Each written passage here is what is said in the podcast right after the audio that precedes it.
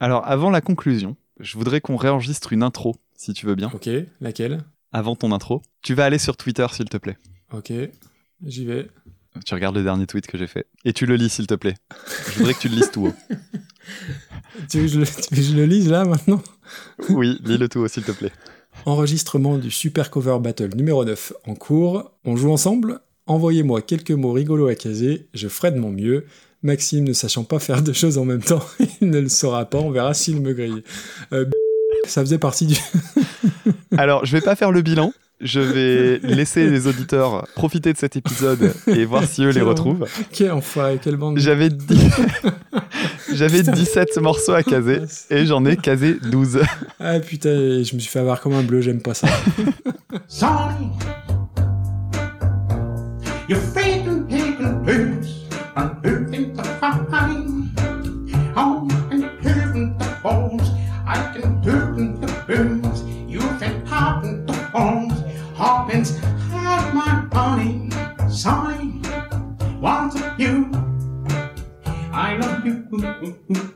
Bonjour à toutes et bonjour à tous, je suis Maxime du podcast Recoversion et vous êtes en train d'écouter le neuvième épisode de Super Cover Battle, le podcast qui classe les reprises des pires aux meilleurs à la manière de Super Ciné Battle. Il est là avec moi en direct de tout en haut de la carte de France, tiraillé entre son régionalisme nordiste et son amour des musiciens du bout du monde des Pays-Bas de Dave aux Floridiens de Limbiskit en passant par Demis le Grec ou notre ami d'Outre-Rhin Max Rabeux. Ah bah oui. Un jeune homme euh, mi-Pierre Bachelet par les origines, mi-guitarero par la passion, moitié ch'ti et moitié guitariste. Et donc en somme, attention, il y a un jeu de mots pourri qui arrive, c'est un peu le Stimi Hendrix du podcast. Salut Damien. Ah, je suis content de m'être ah, mais, quelle prose, mais c'est magnifique. Et franchement, tu, on est au neuvième épisode, je me, donnera, je me demande ce que ça donnera quand on sera au, 200e, parce qu'il y en aura forcément au moins 200. Et dis-toi que j'ai déjà, l'intro du dixième. Oh purée. Eh ben dis donc, eh, c'est, c'est productif. Hein. Ah, on est disruptif ici, c'est Startup Nation, tout ça.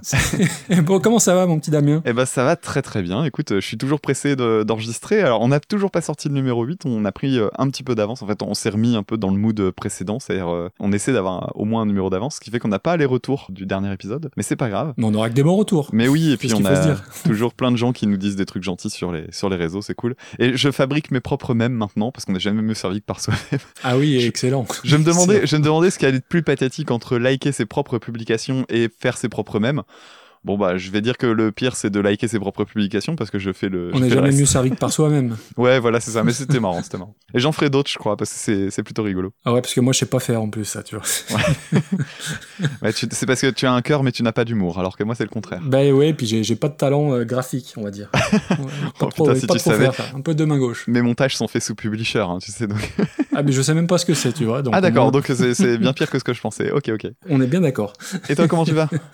Eh ben écoute ça va bien rien qu'hier on a eu trois nouvelles listes qui sont tombées. Alors, j'ai pas eu le temps forcément, je sais pas si tu étais en copie de toutes, et j'ai pas eu le temps forcément de les mettre dans le tableau. Ça y est, tu me fais des cachets. Et puis, je vais en profiter pour euh, faire un gros, gros coucou et un grand merci à deux, trois personnes. Alors, j'ai en oublié plein, mais c'est pas grave. Euh, j'essaierai de me rappeler la prochaine fois. Mais un merci particulier à Blue Monday et à Nops, qui est le couple bêta euh, Super Cover Battle. Ah bah oui, évidemment. À Stéphane, et à Gontran, qui Gontran c'est un gros auditeur de podcast qui n'avait pas envoyé de, liste jusque-là, et il nous a envoyé à peu près 15-20 titres là en l'espace de 3 jours, et en plus avec à chaque fois la petite playlist euh, déjà faite dans Spotify, donc je pense qu'il y, a moyen ah d'avoir de vrais bons titres dessus. C'est cool, et on a, c'est vrai qu'on a de, plus en plus de, mails particulièrement bien faits, tout, c'est intimidant. Hein. Et, je dois avouer que j'ai pris un petit peu de retard à répondre à tout le monde, j'en suis désolé, ah. mais on, répondra à tous, hein. ça on se l'a dit depuis le départ, mais c'est vrai que là il y a eu une accumulation et du coup on a pris un peu de retard. Oui, entre les nombreux mails et puis les, mails plus verbeux qui du coup demandent... Euh, enfin moi j'ai toujours des scrupules à pas répondre. Euh, alors dernièrement tu as, pris les devants, tu m'as doublé donc je t'ai laissé faire, ce qui fait que je suis pas forcément revenu à la charge derrière, mais euh, quand on a un gros mail ça donne envie de faire une réponse à la hauteur du mail quoi, donc ça bah, demande un petit peu d'investissement aussi. Mais c'est très cool, hein. moi je suis très content de toujours voir la boîte mail qui se remplit, les notifs et tout ça, c'est cool. C'est ça. Et même si on met un peu plus de temps à répondre, continuez à nous écrire, ça nous fait super plaisir. Ah oui, puis vous laissez pas impressionner par le nombre. Euh, moi, enfin, on fait un, concours de zizi sur euh, internet en mode ouais, j'ai 500 morceaux dans ma liste et tout. Ouais, mais en fait, euh, à chaque mail qu'on reçoit, on a des morceaux qu'on nous avait pas envoyés précédemment, donc euh, c'est plutôt cool.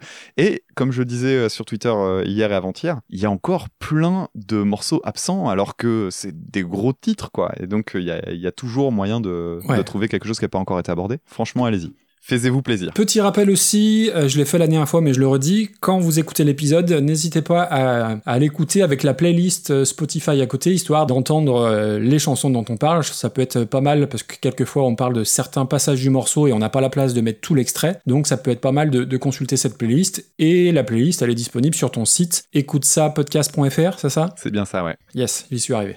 Bravo. Du coup, on se rappelle juste peut-être les deux, trois premières places. Qu'est-ce que tu en penses? Allez, vendu. Je crois qu'on l'a pas fait la dernière fois. C'est vrai. Alors qu'il y avait eu du nouveau. Alors qu'il y avait eu du nouveau, donc à la troisième place, c'est Gary Jules avec son Mad World, reprise de Tears for Fears. En deuxième, Jimi Hendrix avec All Along the Watchtower, reprise de Bob Dylan. Et le premier qui trône fièrement tout en haut du podium, c'est Upper Fuck Circle avec la reprise Imagine, reprise évidemment de John Lennon. Effectivement. Et du côté de la fin, il y a eu quelques petits bouleversements dans l'épisode 6, mais pas depuis. Donc euh, le tout tout tout dernier de la liste, euh, c'est Hotel California par Eddie Fitzroy and the Big Star, donc une reprise reggae de Eagles. Paperback Writer, Pas de papier water par les Bidochons, qui était euh, plutôt parodique, donc on, on se posera la question de savoir si on retraite d'autres morceaux de ce genre-là, mais bon, Ouais, en ouais, attendant, euh, bah, ils sont arrivés et tant pis pour eux. Et I Kissed a Girl par Attack Attack, qui avait été notre étalon de la bouse pour le tout premier Qui est épisode. là depuis le départ. Tout à fait. Et aujourd'hui, on a un épisode, bon, je pense qu'on va tourner autour des, des deux heures au niveau de la durée de l'épisode, avec pas mal de... Alors, je pense qu'il y a certains, certains artistes où on va s'arrêter pas mal de temps. J'ai- J'aime autant Ah, peut-être ouais. nos auditeurs et nos auditrices, mais on risque de passer beaucoup de temps sur un morceau, enfin sur un artiste en particulier. Crois-tu Mais euh, ce sera pour la bonne cause. Au moins un, voire plus. Ouais, je, je pense qu'on pense au même en fait. Oui, oui, oui, je te confirme. Ok, très bien. Bon, on est parti, on attaque? Oui, on va rappeler rapidement comment ça marche pour euh, les personnes qui nous découvriraient maintenant. Donc à chaque épisode, on essaie de classer 10 morceaux proposés par les auditeurs et les auditrices en nous les envoyant par mail. On rappellera ça à la fin de l'émission. Et pour les classer, on compare la version d'origine avec la version d'arrivée en se posant plusieurs questions. Est-ce que la reprise est meilleure que l'original Alors pour ça, il y a plein de critères différents qui entrent en ligne de compte. Est-ce que les arrangements sont différents et plus riches? Est-ce que euh, la chanson révèle d'autres qualités euh, au titre d'origine? C'est ce qu'on avait eu dans le cas de Il y a aussi des, points malus, euh, donc euh, des tics de composition qui sont désagréables, des choses qui sont pas très inventives et euh, des intentions qui sont pas toujours très très bonnes, c'est-à-dire parfois des artistes qui reprennent des morceaux pour faire des moves de carrière. Donc voilà, il y a un petit peu de tout. C'est toujours euh, assez subjectif, hein, forcément. Ça fait partie de nos histoires euh, même, personnelles, toi et moi. Et le but du jeu, bah, c'est que comme on n'a pas la même histoire et qu'on n'a pas forcément les mêmes références et les mêmes goûts, eh ben, on essaie de faire du compromis pour essayer de classer tout ça. Parfait. T'as vu, j'ai été meilleur que les autres fois. hein. Euh, ouais, ouais, non, franchement, au top. Et aujourd'hui, c'est toi qui as choisi le pins.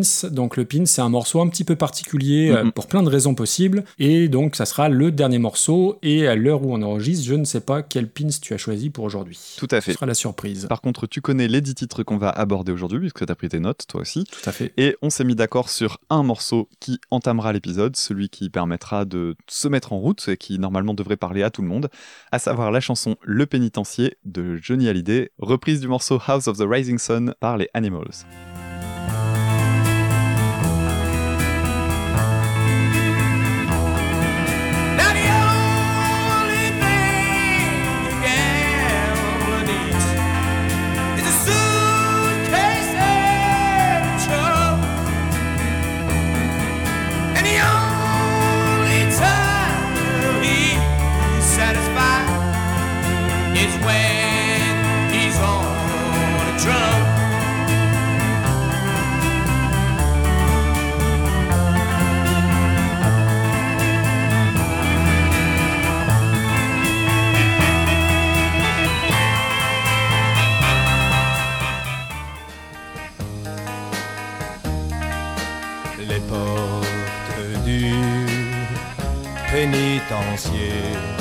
bientôt vont se fermer. Et c'est là que je finirai ma vie comme d'autres gars l'ont fini.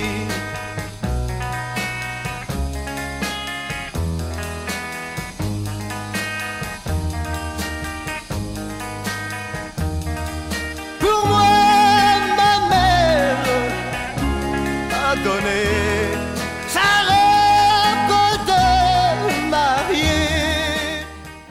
Donc, euh, The House of the Rising Sun. Alors, en fait, euh, tout le monde la connaît par les Animals en 64, mais c'est pas vraiment d'eux. C'est une chanson folk américaine Ouais. traditionnelle dont l'auteur est inconnu, je crois. En tout cas, j'ai pas réussi à trouver cette info-là. Ouais, ça a l'air méga vieux. Ouais, c'est vraiment euh, un truc méga vieux. Et le premier texte de la chanson aurait été connu vers 1905, dans ce que j'ai pu trouver. Et un des premiers enregistrements date de 1928, mais c'est vraiment les Animals, qui est un groupe anglais, qui a fait connaître cette chanson. Alors après, ça fait partie des, classiques. Alors il y a toujours des, petites histoires que j'aime bien, moi, derrière les, chansons classiques de ce type-là. Euh, Alors après, c'est peut-être de la légende urbaine, hein, mais euh, la, la légende dit que la chanson aurait été enregistrée en une seule prise. Et dans les anecdotes euh, que j'aime beaucoup aussi, c'est une chanson qui est présente sur aucun des albums studio du groupe, Ah oui euh, ce qui est quand même assez dingue. Un single. Et sur le single, il y a un seul membre qui est crédité, euh, je crois qu'ils étaient 4 ou 5, il y a un seul membre qui est crédité, donc c'est Alan Price, soi-disant parce qu'il n'y avait pas la place de faire apparaître tout le monde sur, le sur les crédits, et donc ils ont pris le premier par ordre alphabétique, Ah, bah, Alan tiens. Price. Voilà, ça fait partie des, des petites histoires mais que je trouve dingues. Ils ont réussi à trouver de la place pour mettre plein d'autres noms, sans doute, de plein d'autres gens qui ont finalement pas fait de musique dessus, mais ils ont. euh, C'est ça. Donc euh, voilà, j'aime bien ce genre de truc-là. Alors après, euh, je dois avouer, c'est la seule chanson des Animals que je connais. Bah, ils sont devenus un peu mythiques euh, grâce à ce tube-là, hein, même si euh, je pense qu'ils ont fait un peu plus que ça dans ce que j'ai pu lire pour préparer l'émission. Ils ont plus ou moins importé le rhythm and blues en Angleterre avec les Rolling Stones. Donc rien que pour ça, déjà, c'est plutôt pas mal. Et j'ai été assez surpris de découvrir que officiellement ils existaient toujours. Alors j'imagine que le line-up a pas mal changé parce que bah, y en a qui doivent être morts, hein, tout simplement. Mais officiellement, ils sont toujours en activité. Alors qu'est-ce qu'ils font actuellement? J'en sais rien, mais ils sont là. Bref. Par rapport à la chanson, je vais enfoncer des grosses portes ouvertes, mais c'est le classique intemporel euh, qu'on a entendu euh, mille fois à peu près partout. Et il y a un truc caractéristique sur cette chanson, c'est le- le- l'arpège du départ. Ça sonne un peu comme un côté amateur. Je sais pas si c'est le son, mais je trouve qu'il y a un côté très euh, entraînement de, de- peut-être de gamme. Alors euh, j'imagine que c'est pas des débutants du tout, mais il y, a- il y a vraiment ce côté-là. Après le morceau, il y a plein de choses dedans. Moi j'aime beaucoup l'orgue qui va apporter cette dimension euh, rhythm and blues. Après oui, c'est une grande chanson, mais pour moi, quand on parle de classique, ça n'a pas la classe d'un Hotel California, comparativement. Ça, c'était pour resituer un petit peu le contexte de la, de la version originale. Bon, la reprise, donc c'est Johnny qui la reprend la même année, en 1964. Donc c'est une version qui est adaptée en français, hein, adaptée euh, par Hugo Frey notamment, qui ouvrait d'ailleurs pour euh, Johnny dans ces années-là. Vocalement, j'ai toujours eu l'impression qu'il galérait un peu sur, le, sur les, les, les premières notes qui sont assez basses. J'ai l'impression qu'il est... Oui. Peut-être c'est le bruit marron de Johnny Hallyday, tu me diras. Après, euh, je trouve que musicalement c'est très classe, c'est très fidèle à la VO. Je pense même qu'il y a une meilleure production globale que le titre des, des Animals. Et en plus, c'est repris la même année, donc là pour le coup, Ouais. c'est cohérent de comparer les deux productions. Tu me diras ce que tu en penses. Mais euh, moi, c'est une chanson que je préfère à l'original, même si j'ai- j'aime pas Johnny, j'en ai déjà parlé dans d'autres épisodes. Je trouve que sa version est un petit peu meilleure. Et puis dans ce que j'ai pu euh, fouiner sur le net en préparant l'émission, c'est une chanson qui est importante dans la carrière de Johnny, puisque avant celle-ci, c'était un chanteur à midinette qui, qui chantait les yéyés, etc. Et que c'est quasiment sa première chanson de vrai adulte, qui marque vraiment un, un nouveau départ dans sa carrière. Et euh, preuve que c'est une chanson importante, je crois qu'il l'a même enregistrée en allemand et en espagnol Oui, pour euh, vraiment euh, marquer son empreinte sur, sur ce titre-là. Mais voilà, c'est pas une chanson que je trouve extraordinaire. Mais pour le coup, si on compare l'original et la reprise, eh ben, je préfère celle de Johnny, bizarrement. Bah, ça me semble pas déconnant parce que c'est le cas pour moi aussi. C'est vrai? Ouais. Ah, ok. Tu parlais de- du côté entraînement de guitare, le côté un peu débutant dans la ou amateur, je sais plus quel mot t'as utilisé pour euh, la. Amateur, ouais. Ouais. En fait, le pattern de la main droite euh, en rythmique, c'est un des trucs, que- enfin, le morceau euh, House of the Rising Sun ou les portes du pénitencier, peu importe lequel on choisit. Ah, c'est pas tout à fait les mêmes accords, hein, cependant, mais c'est le même pattern à la main droite. Et en fait, c'est vrai que c'est un truc euh, que tu apprends à faire euh, très très tôt. Tu poses ton médiator sur la corde, puis tu laisses descendre ta main et t'essaies de faire un, Ouais. alors tu disais un arpège, en fait c'est tout à fait ça, hein, c'est un arpège, puisque tu joues ton accord en déliant les notes. Et euh, c'est une suite d'accords qui est euh, méga classique, hein, donc c'est La mineur, Oui, euh. Do, Ré, Fa, je crois bien. Oui c'est ça, La mineur, Do, Ré, Fa. Et en fait c'est un... c'est c'est- Enfin voilà, quand tu commences la guitare, apprendre ce morceau-là, c'est un truc que tu débutes. C'est d'ailleurs un des morceaux sur lesquels j'ai commencé à me- m'abîmer les doigts pour apprendre à faire le Fa, sachant que tu peux le faire de façon euh, un petit peu trafiquée pour que ça marche quand même, même si t'arrives pas à poser ton doigt quand t'es gamin et que ça fait mal aux mains. Donc c'est un morceau, dès que tu fais de la guitare, ce morceau-là, t'y passes. C'est comme ça, c'est un classique. Et effectivement, c'est un classique euh, intemporel. Alors j'ai vu qu'il y avait des personnes qui disaient que ça remontait, qu'en fait la, la tradition des paroles, parce que la musique en elle-même, elle a beaucoup beaucoup changé, et c'est la version aujourd'hui qu'on connaît de Animals, mais en réalité, quand tu vas chercher des versions blues des années 30, t'en as, hein. il y a Led Ok. Belly notamment qui l'a repris, Ah ouais. ça n'a rien à voir. Donc, euh, t'as d'autres façons de jouer le morceau. En fait, on s'en fout, c'est un blues. Et ce qui compte, là, c'est les paroles et la complainte. Et euh, le- l'exercice de la complainte, en fait, et même ces paroles-là, apparemment, elles auraient des traces, mais qui remonteraient euh, peut-être au 19e, voire même avant. Et, et donc, c'est un morceau qui est quand même euh, super daté, en fait, en soi. Et euh, le groupe Animals, j'ai l'impression qu'ils ont une force, c'est qu'ils l'ont figé dans un instant, en fait. Alors, Ouais. je sais pas ce que ça donnera en 2030 ou 2040. Est-ce que quelqu'un réinventera ce morceau-là? Mais j'ai pas l'impression, j'ai vraiment l'impression qu'on l'a gravé à un moment donné dans la roche, parce que ce morceau-là fait partie des morceaux les plus repris dans l'histoire, et à chaque fois, c'est repris sous cette forme-là. Ouais. Et euh, dans la version de, de Johnny Hallyday, ben, en fait, euh, je l'ai réécouté. Alors déjà, moi, je me suis étonné à percuter que la ligne, enfin, la suite d'accords n'était pas tout à fait la même que celle des Animals. Quelques détails, hein, ça se joue pas tout à fait de la même façon, c'est plus aigu à certains endroits, il y a des notes qu'on n'entend pas dans la chanson d'Animals qu'on entend chez Johnny. Donc des petits détails comme ça qui m'ont sauté aux oreilles, et puis en fait, je me rends compte que je l'avais pas réécouté, mais depuis des années. hein. Je connaissais en gros les, les premiers couplets, premier refrain, et après Ouais. j'avais zappé, et j'avais oublié toute cette espèce d'envolée super lyrique avec les orchestrations pas possibles, les cuivres dans tous les sens, etc., qui était en fait la marque de fabrique de Johnny dans cette période-là. Parce que ben, Johnny, comme tu disais, euh, fin des yéyés, ou du moins essayer de commencer à s'en éloigner un petit peu, à avoir une forme de maturité dans sa musique, etc. Et c'est le début de son travail avec euh, son arrangeur principal, euh, dont j'ai oublié le nom malheureusement. Et euh, c'est devenu une de ses signatures sonores que d'avoir euh, toute cette orchestration un petit peu grandiloquente. Bon, ça va de pair avec son chant hein, qui en fait euh, des, Ouais. des tracasses. Et dès le début, euh, je, me, je me souvenais pas que ça a commencé aussi fort. Il chante deux phrases et d'un seul coup, il est là. Ah ouais, d'accord. euh, c'est on, on y va quoi. On y va. Faut envoyer. On y va. Mais euh, ouais, c'est un- c'est une chanson que j'aime plutôt bien. Je pensais qu'elle allait me saouler à réécouter. En fait, non, ça passe Ouais, bien. Alors, je vais jamais me dire, tiens, pour le plaisir, euh, réécoutons Johnny Hallyday et réécoutons le pénitencier.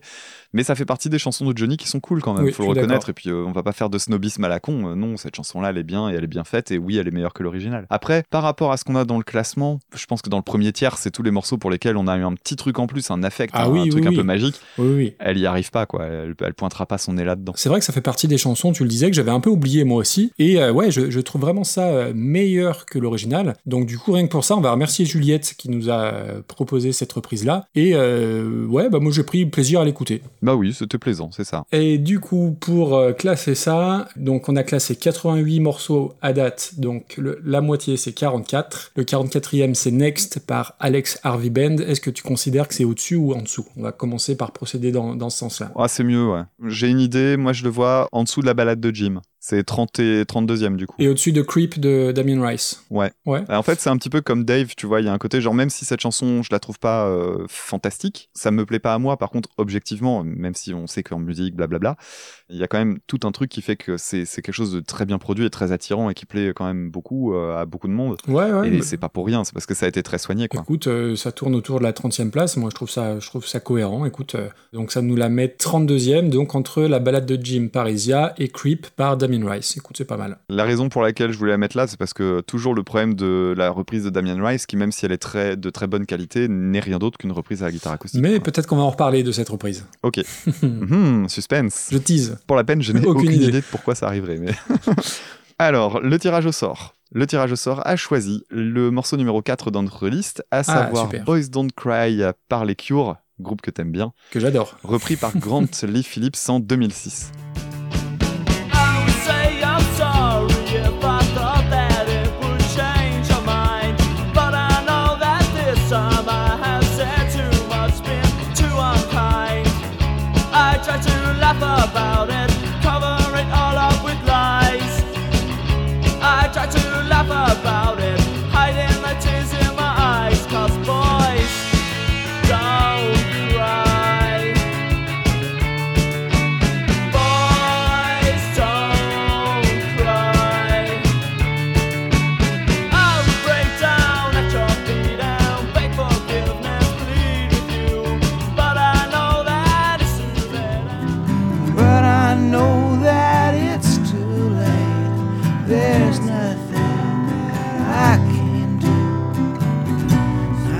try to laugh about it, cover it all up in lies.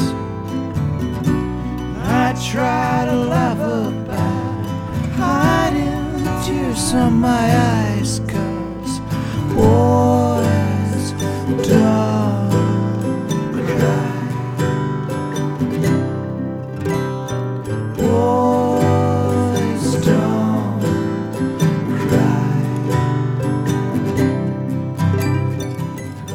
Boys Don't Cry donc par les Cure, c'est un, bah ça fait partie de ces fameux titres qui ont pas pris une ride. Alors je sais plus de quand date le morceau, c'est euh, 79. 79 purée. Ah ouais, c'est c'est même plus impressionnant même, que ce que je pensais. Je le voyais milieu des années 80. Hmm. Donc c'est même plus que pas prendre une ride. C'est-à-dire qu'il était euh, moderne à l'époque où il est sorti et, et encore aujourd'hui, il, il- bah voilà, il a pas pris de, de coups dans les dents. C'est quand même pas mal. Cela dit, c'est pas du tout, du tout une des chansons dont je suis client euh, chez les Cure. Les Cure, en fait, c'est un groupe dont j'aime les morceaux qui sont en mode euh, déprime, euh, mélancolie. Eh oui, Donc moi, j'ai en tête euh, les chansons comme euh, A Forest, qui est ma chanson préférée. bien sûr. Euh, Love Song, Lullaby, toutes ces chansons-là, en fait, euh, qui, qui me plaisent bien plus que Boys Don't Cry. Et je sais plus sur quelle autre chanson j'étais tombé qui était très connue aussi et qui était un, un morceau vraiment, bah voilà, un peu feel good et tout ça. Et je sais pas, il y a un truc qui colle pas. C'est pas ce que je vais Bah, chercher. ils ont deux versants, les Cure. ouais. Ouais, et c'est un truc que j'ai pas envie d'aller chercher quand j'écoute les Cure. Tu vois, c'est comme si d'un seul coup Radiohead s'amusait à Mm. faire un morceau en majeur en mode euh, youpi tralala. C'est pas ce que tu vas chercher quoi. Alors sans tomber non plus dans une caricature, hein, je sais bien euh, les, les Cure c'est pas non plus un truc uniquement pour les dépressifs, mais euh, je trouve que c'est là qu'ils excellent et Tu as raison. Bon, bah voilà, du coup, j'ai pas grand chose à dire. C'est une chanson qui a vachement marqué et qui est encore beaucoup utilisée aujourd'hui, qui est souvent reprise, souvent diffusée dans des films, des séries télé, etc. Bon, voilà, peut-être parce que le, le- le thème de la chanson, euh, bah, finalement, il vieillit pas mal en fait. Eh bah oui. Mais c'est pas une chanson que j'aime beaucoup. Ce qui fait que j'étais assez curieux de voir ce qu'on pouvait en faire. Donc on tombe sur une, une version très modeste, hein, euh, guitare acoustique, euh, avec, euh, enfin, en gros, une version acoustique. C'est-à-dire euh, de la guitare acoustique, mais pas uniquement, plein d'instruments, mais qui sont euh, faisables dans ton salon, quoi, finalement. Donc j'ai relevé euh, du, ce qu'on appelle du tiny piano. Alors je sais pas si c'est un nom, ça d'ailleurs, ça m'intéresse. Si vous le savez, dites-le moi. hein. Mais euh, en cherchant, je cherchais donc c'est cette espèce de tout petit piano, euh, en fait au départ pour enfants, hein, qui a un son très particulier parce qu'en fait ça n'a pas de sustain, c'est-à-dire que le, le son euh, dure pas dans le temps. Et je sais pas trop comment c'est bricolé, j'en ai jamais eu sous la main, donc j'aimerais bien en démonter un, juste pour regarder comment c'est fait dedans. Et euh, cet instrument-là, en fait, moi je le connais bien pour euh, les chansons d'Ian Tiersen notamment, qu'il a très bien oui. utilisé. Ça donne un côté un petit peu naïf dans la musique. Et c'est un instrument qui est assez casse-gueule, je trouve, à utiliser. Parce que justement, ce côté naïf peut euh, faire de ta musique quelque chose euh, pas très subtil en fait. Donc il y a ça, il y a du ukulélé. Alors ukulélé, je vais faire la même critique. Le ukulélé, ça a vraiment une patte sonore qui peut très bien marcher. Dans certains cas, c'est génial. C'est euh, la reprise de Somewhere Over the Rainbow qui avait été très Ah connue oui. parce que voilà, ukulélé à fond et tout. Je connaissais sur le net une reprise de While My Guitar Gently Weeps, euh, chanson que t'aimes tellement. Ah, au ukulélé par euh, l'asiatique là? Elle est formidable. Oh là là. Oh bah dis donc, incroyable. je peux en parler deux ah secondes. bah bien sûr, j'adore. Oh, oh, j'adore. tu sais ce que j'ai fait de cette chanson? Vas-y. Cette chanson-là, ça a été la chanson que j'ai présentée en épreuve pour mon concours PE, donc le concours pour devenir enseignant. Ah ouais? À la fin de ma première année en musique, j'avais une épreuve de prestation musicale, donc l'épreuve était coupée en deux, fallait faire euh, une exploitation pédagogique et euh, une épreuve de pratique instrumentale ou de chant, ça dépendait de ce que tu faisais, pour voir un petit peu ce que tu pouvais bricoler. Sachant que, encore une fois, dans ma formation d'instit, euh, ça fait partie des nombreuses aberrations du truc. On te demande de savoir euh, courir, faire de la danse, de savoir faire de la musique. Je trouve ça hallucinant de demander autant de trucs. enfin, je trouve ça fou. Moi, je faisais de la musique, mais je me dis, mais quelqu'un qui a jamais chanté de sa vie et compagnon lui demande de faire une épreuve de musique. Je trouve ça assez délirant. Peu importe, passons. Cette épreuve-là, en fait, j'ai présenté, euh, ma, ma compagne m'avait acheté un ukulélé euh, quelques mois avant et euh, je m'étais mis en tête d'apprendre cette version-là. Donc, j'ai appris la version de, alors, on disait l'asiatique, mais je sais plus son nom. Alors j'ai j'ai retrouvé, il s'appelle Jack Shimabukuro. Voilà, Shimabukuro, je me souviens Ouais. bien, merci. Et donc, euh, Shimabukuro, j'avais regardé sa version, alors elle est fantastique, hein, Elle si est vous la incroyable. connaissez pas, allez-y, euh, c'est donc uniquement en finger picking, donc en gros, il fait la mélodie et les accords en même temps au ukulélé. C'est euh, super complexe, hein. en fait, moi j'ai fait que l'apprendre, c'est-à-dire que j'ai regardé sa vidéo, j'ai refait des relevés, je suis tombé sur une partition que j'ai corrigée, et puis je, je l'ai adapté parce que j'étais pas capable de jouer tout ce qu'il jouait, Vache. et j'ai appris ce morceau-là et je l'ai joué pour mon concours à l'IEFM, quoi. Excellent. Donc voilà, et c'est un des rares morceaux de vraiment où je trouvais que le ukulélé était utilisé de façon intelligente parce que les trois quarts du temps, le ukulélé ukulélé, c'est surtout euh, utilisé pour faire euh, des accompagnements de chorale en mode feu de camp avec euh, deux accords et demi parce que simplement bah, pff, les grilles d'accords au ukulélé, il faut mettre que deux doigts la plupart du temps et ça rend l'instrument très accessible. Alors ça le rend très accessible, mais du coup il a le même défaut que le djembé, c'est-à-dire que du coup quelqu'un qui arrive à jouer bien du ukulélé, tu le remarques tout de suite parce que les trois quarts des gens qui en jouent en jouent comme des patates. Julien Doré a fait beaucoup de mal au ukulélé. Ah c'est vrai qu'il a utilisé ça pas mal, ouais. Oui. Ah bah on verra, on verra si un jour on a l'occasion de parler de nouveau de lui. En tout cas, il y a du ukulélé là-dedans, il y a du tiny piano, il y a de l'accordéon qui est très atténué dans le fond puis qui ressort un petit peu plus plus tard. Donc c'est un arrangement qui est mignon mais pas ouf. Ouais. Donc le chant est joli mais pas ouf et du coup c'est une cover qui est réussie mais pas ouf. Bien, mais pas top. Ouais, ça ça bien mais pas top. Ça passe en fond dans une soirée et tout ça, et tu diras ah, c'est mignon cette reprise de mais j'aurais jamais envie d'y retourner euh, véritablement. Ok. Ah, c'est quand même assez dingue que tu parles de la, de la vidéo de Jake Shimabukuro sur, euh, au ukulélé, dans le sens où euh, c'est peut-être dans mon top 15 des vidéos YouTube ever. Et souviens-toi, la dernière fois, on parlait de George Harrison, euh, cette affreuse chanson, là, Got My Mind Set On You. Pour me désenvoûter, le soir, je me suis regardé euh, 30, euh, peut-être 30 versions de While My Guitar Gently Weeps, et je m'étais refait Jake Shimabukuro. Et euh, le jour où on se voit en vrai, tu viens avec un ukulélé, faut que tu me joues ça. hein. Ah, Ça- bah, il va falloir que je m'y remette parce que ça fait un moment que je l'ai pas joué. on hein. se démerdera pour mettre ça en lien euh, sur Twitter ou autre pour ceux qui connaissent pas parce que c'est franchement extraordinaire. Ça fait 10 ans que je travaille, hein, donc ça doit dater d'il y a 12 ans à la reprise. donc euh, va, falloir que je, va D'accord. falloir que je m'y remette euh, Eh ben, sérieusement. au boulot. Euh, moi, je reviens un petit peu sur les Cure. Alors, je suis tout à fait d'accord avec euh, ce que tu as dit. Ils ont deux versants. Le versant euh, où le très très grand public les connaît, c'est euh, Close to Me, euh, In Between Days, donc des chansons qui sont plutôt euh, pop dans le bon sens du terme et assez joviales. Et là aussi, moi, je les préfère sur le versant dépressif, toute la Cold Trilogy dont on a déjà parlé. Donc les trois albums entre 79 et 81, Face, Pornography et j'ai oublié l'autre, euh, 17 Seconds, qui sont allez, dans mon top 30 de tous les albums confondus, de tous les artistes confondus. Pour moi, c'est un groupe qui est majeur, donc c'est l'occasion de réclamer très haut et très fort tout mon amour pour ce groupe-là, même si on en a déjà un petit peu parlé dans Super Cover Battle, on en a mal parlé, puisqu'on avait parlé, souviens-toi, de Foxy Lady pour le premier épisode, qui était quand même une, une chanson assez, euh, une reprise assez moche. Ouais, c'est clair. Mais Boys Don't Cry, c'est peut-être la première chanson que j'ai connue du groupe. Donc tu l'as dit, ça date de 79. Et euh, alors, je suis complètement raccord avec toi sur la modernité du truc. Et ce qui est dingue, c'est qu'elle est en avance dans la discographie du groupe. Puisque si tu écoutes celle-ci et si tu écoutes Close to Me, In Between Dreams, In Between Days, pardon, c'est des chansons qui sont assez proches. Sauf que Close to Me et In Between Days, c'est des chansons qui datent de 85. Ouais. Sur l'album Head on the Door, oui, ils étaient, c'est un des albums qui a le plus fonctionné parce que très pop et euh, ils étaient déjà en avance sur leur propre œuvre, puisqu'entre les deux, il y a cette fameuse Cold Trilogy. Et moi, Boss Don't Cry, c'est une chanson que j'adore. Il y a un truc qui est propre aux grandes chansons, c'est dès le premier accord, c'est c'est un peu le même, euh, la même chose que sur la chanson Help des Beatles. Ce premier accord-là, il est iconique. D'entrée, tu sais que c'est Help, et là, tu sais que c'est Boys Don't Cry. Et moi, c'est voilà, un titre iconique du rock anglais. Je trouve qu'il y a toute l'Angleterre là-dedans, que ce soit euh, la basse qui galope, la voix de Robert Smith qui est tellement reconnaissable. C'est un morceau dont je me lasse absolument pas, même si c'est pas mon préféré. Et c'est un morceau qui a aussi été beaucoup, beaucoup repris. Euh, J'ai pas mal euh, cherché moi sur The Cure parce que je voulais faire plusieurs épisodes sur eux dans Recoversion. Et j'ai un peu galéré à trouver des bonnes reprises de The Cure, même si euh, il y en a une autre, mais dont je parlerai bientôt, et ça me permet de, faire un coucou à, à Dr Zaius, qui verra de très bien de laquelle je veux parler.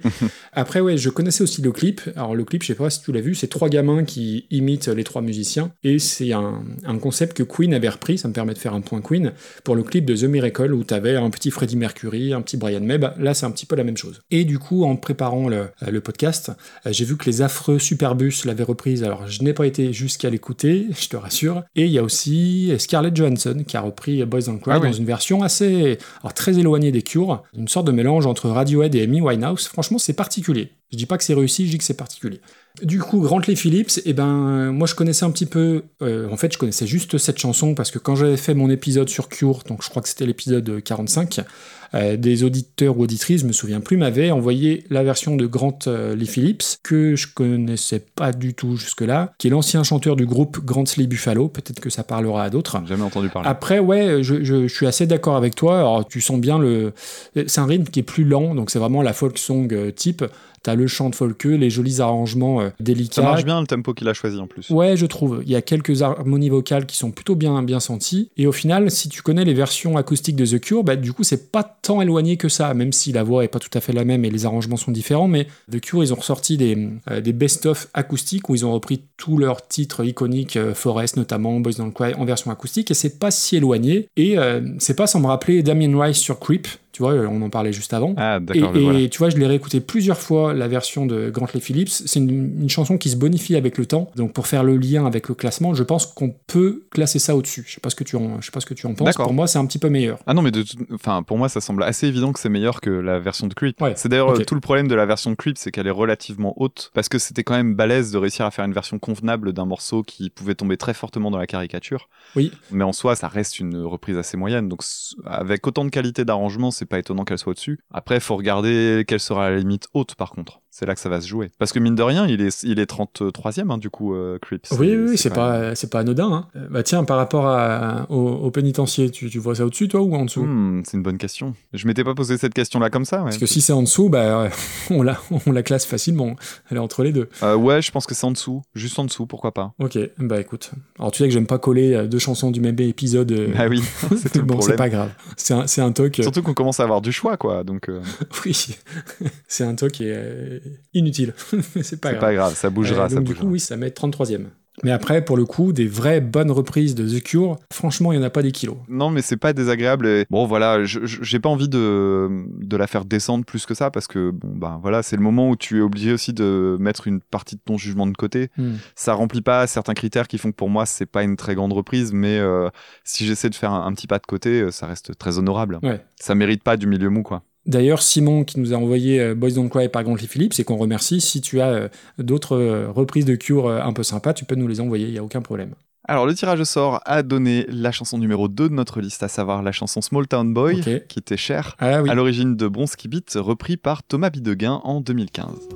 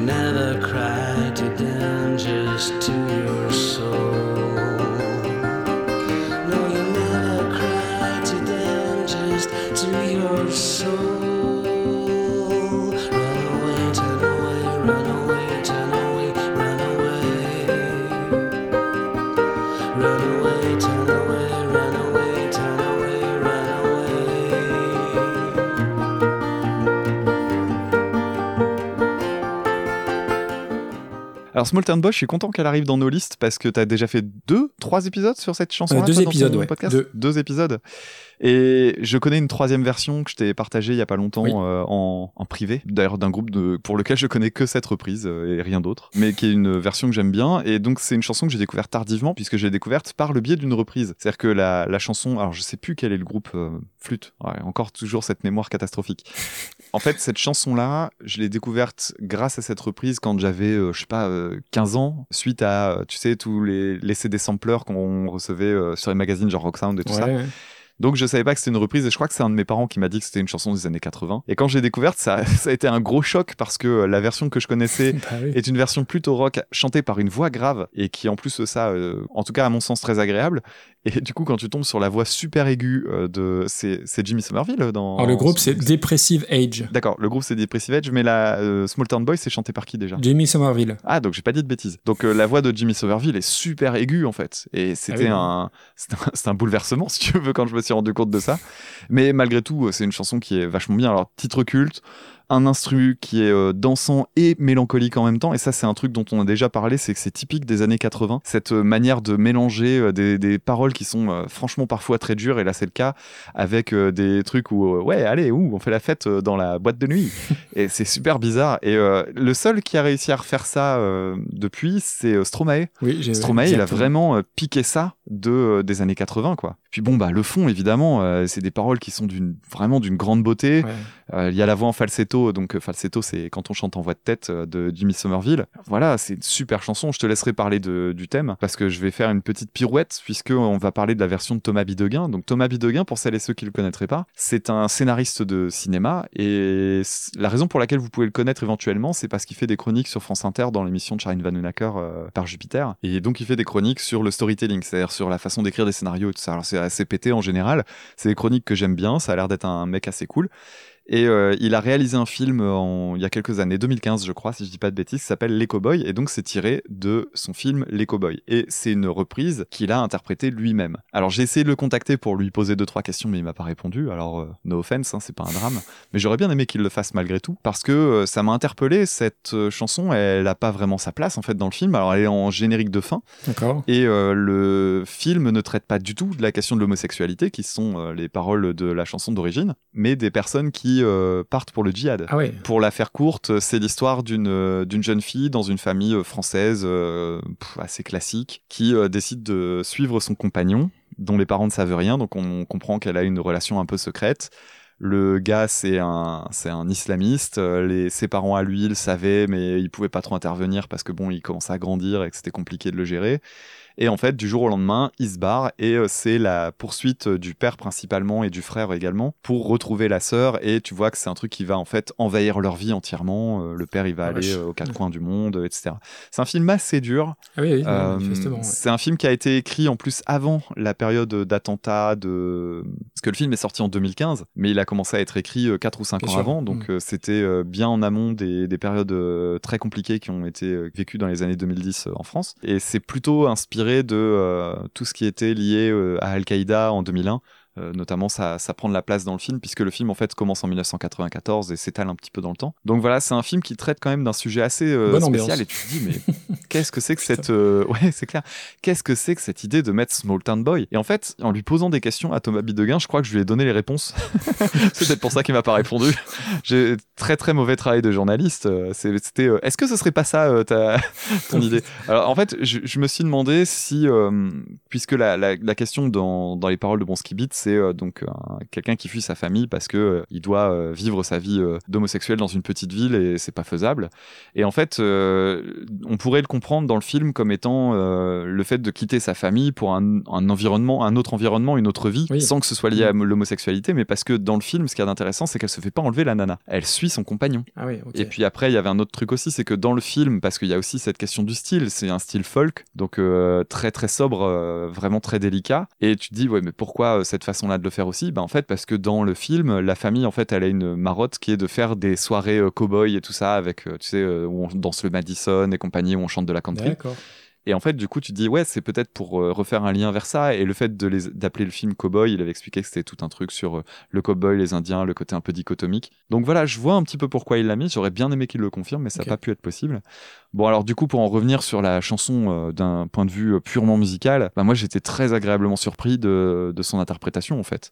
Parce que euh, je, t'avoue que quelqu'un qui se met à la musique comme ça, en faisant, en venant d'un autre corps de métier dont tu sais rien, j'ai cherché s'il avait fait d'autres trucs, j'ai pas trouvé grand chose. Tu te dis, ouais, donc ok, il fait de la musique dans son salon, il a décidé de se faire un kiff sur sa bande originale. euh, c'est un, peu casse-gueule quand même.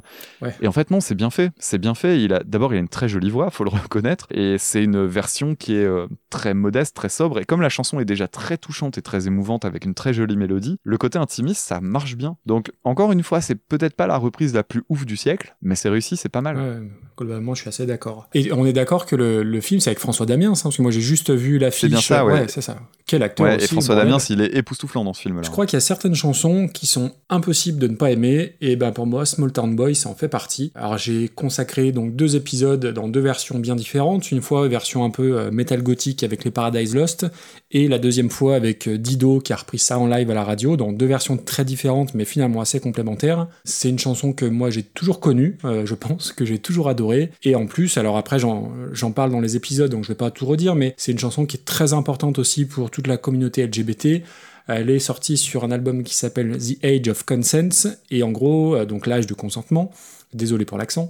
Et en gros, le, le livret de l'album à l'époque, donc on est en 84, le livret indiquait les âges variables du, du consentement mutuel pour les rapports homosexuels dans différents pays. Et donc à l'époque, l'âge de consentement pour les actes sexuels entre les hommes au Royaume-Uni, c'était de 21 ans contre 16 ans Ouais. pour les actes hétérosexuels. Et du coup, évidemment, la chanson, c'était euh, bah, le, le- le jeune homme qui est renié un petit peu par sa famille et qui euh, doit fuir sa ville de province pour aller dans une ville un peu plus tolérante. Et bah, c'est une chanson qui a toujours la même résonance aujourd'hui, qui a été ré- réutilisée aussi dans le film euh, 120 BPM. Oui, c'est vrai. et au-delà de- du message, au-delà de la chanson, moi, c'est Bah, une chanson une dont belle je me chanson, le hein, suis vraiment. absolument jamais lassé. La reprise, alors euh, il y a une auditrice ou un auditeur qui me l'avait envoyé suite à mes épisodes dessus. Du coup, je me suis replongé dedans et j'ai eu très très peur parce que quand j'ai vu euh, la jaquette, euh, le film Les Cowboys et que j'ai vu que la BO c'était Raphaël derrière, j'ai dit oh putain merde.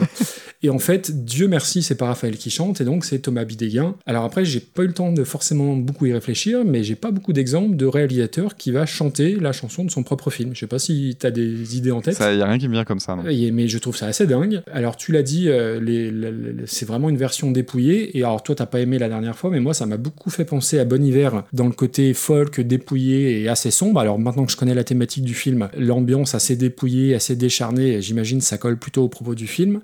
Et euh, ça a été une vraie, vraie bonne surprise aussi. Et euh, ça fait la troisième version, enfin quatrième version de cette chanson que j'entends. Comme quoi, quand une chanson est bonne, que tu l'adaptes en métal, en pop ou en folk, si la chanson est bonne, et ben ça marche presque à tous les coups, quoi. C'est assez fou. Euh, il a une très jolie voix, le, le petit banjo qui va bien. Vraiment, euh, tu vois, je l'ai réécouté dans la voiture cet après-midi. Elle m'a bah, mis les poils comme la version originale peut me mettre les poils, et c'est quand même pas rien parce que c'est un standard de la musique des années 80, quoi. Donc tu vois, euh, du coup, ça me donne envie de voir le film, euh, ne serait-ce que pour attendre le générique de fin et, voir comment elle est amenée. Mais euh, non, non, c'est ouais, vraie, vraie belle surprise. Et alors du coup, ouais, merci, Christophe, parce que des, petites pépites comme ça, c'est quand t'écoutes, que tu prépares tes notes et que que t'as les frissons, c'est vraiment génial. Quoi. Donc oui, après, moi je pense qu'on peut regarder top 20. hein. Ah bah écoute, allons-y. Allez, allons-y, soyons généreux. Tout ça parce que tu veux pas coller des reprises côte à côte. Non, pas, non, non, pas du tout, c'est juste qu'on est raccord et que... Donc tu le vois au-dessus de Dave. Ah bah évidemment. Quoi? Et ça fait- Dave, c'est un cadeau que je t'ai fait. C'est- pas plus compliqué que ça. Euh, pour moi, c'est au-dessus de Ben l'oncle Saul, qui avait repris Seven Nation Army. Ok, c'est exactement là où je regardais. Tu vois, moi je mettrais même ça au-dessus de Camille. Je sais que c'est un truc un peu compliqué pour toi. Ah, Doucement. Bo- pop, ah ouais, pop. c'est compliqué. Eh ben écoute, C'est compliqué. euh, à ce moment-là, on le met entre Camille et la Fitzgerald. Ouais, par contre là, je trouve que c'est joli. Ah, c'est la classe. hein. En plus, ça fait un joli trio pour Ouais, l'instant euh, dans ce coin-là, avec euh, Tiken Jafakoli. C'est c'est un beau ça fait une là. reprise qui est 16ème, hein. c'est quand même pas mal. hein. Ouais, Ouais, mais je suis content. pour quelqu'un qui est pas euh, chanteur de métier en C'est ça. C'est c'est pas rien. ça, ça va faire des jaloux. Que va dire euh, Eddie Fitzroy Bah Ah là ouais, là. ouais, ouais. Écoute, bah, il fume là, il est pas disponible. Ou alors que va dire Max Rabeux avec sa voix d'ornithorynque euh, dans son coin là-bas Ah, Zer, Zer Pagout. c'est chouette, hein, c'était chouette. Franchement, un, un beau moment. Bah ouais, c'est une très belle découverte, je suis assez d'accord. Allez, on passe à la suite. Le morceau suivant, c'est le neuvième dans la liste, à savoir une chanson que je ne connaissais pas. Et bah, moi non plus. La chanson Shadowplay de Joy Division en 1979, repris par un groupe que t'aimes bien, je crois, The Killers en 2007.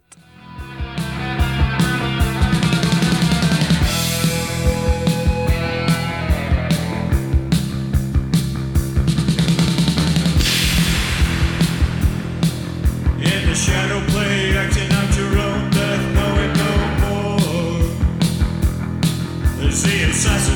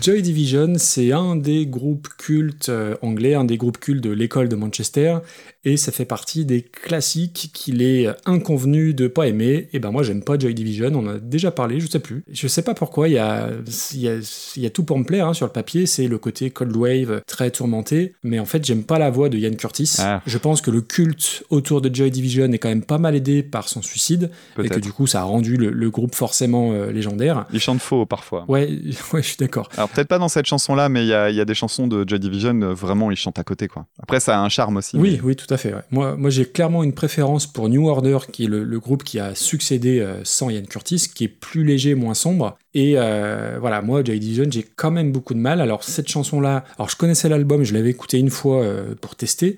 Donc, l'album, c'est Unknown Pleasure, qui est sorti en 79, et avec cette fameuse pochette qui est iconique, qui a été reprise et détournée, avec des mêmes très drôles d'ailleurs sur Internet. Euh, ça ressemble à une espèce de kebab à plat, voilà, si on peut dire ça comme ça. Et pour la petite histoire, ça représente les ondes du tout premier pulsar découvert. Voilà, on se couchera moins bête. Bon, la chanson de base, on retrouve les éléments de la cold wave, le côté euh, la grosse basse qui vrombit et le côté très froid, euh, très martial un petit peu de l'instrumentation. Faut éloigner les objets tranchants, que ce soit au niveau du thème ou au niveau du texte, parce que c'est quand même pas, c'est quand même pas glop glop. Mais ça raconte quoi, d'accord? Parce que j'ai pas lu les paroles. moi. Écoute, je, je, sais plus, mais j'ai regardé en détail, mais en gros, ouais, c'est dépré... Enfin, faut pas être dépressif pour lire ça. quoi. C'est vra- vraiment, vraiment dark. Ouais, ça s'entend à la musique, hein, de toute Et manière. alors mais- après, je sais pas quelle version tu passeras. Il y a une version donc de 79, la version originale, et une version de remasterisée en 2007 avec un son un peu meilleur.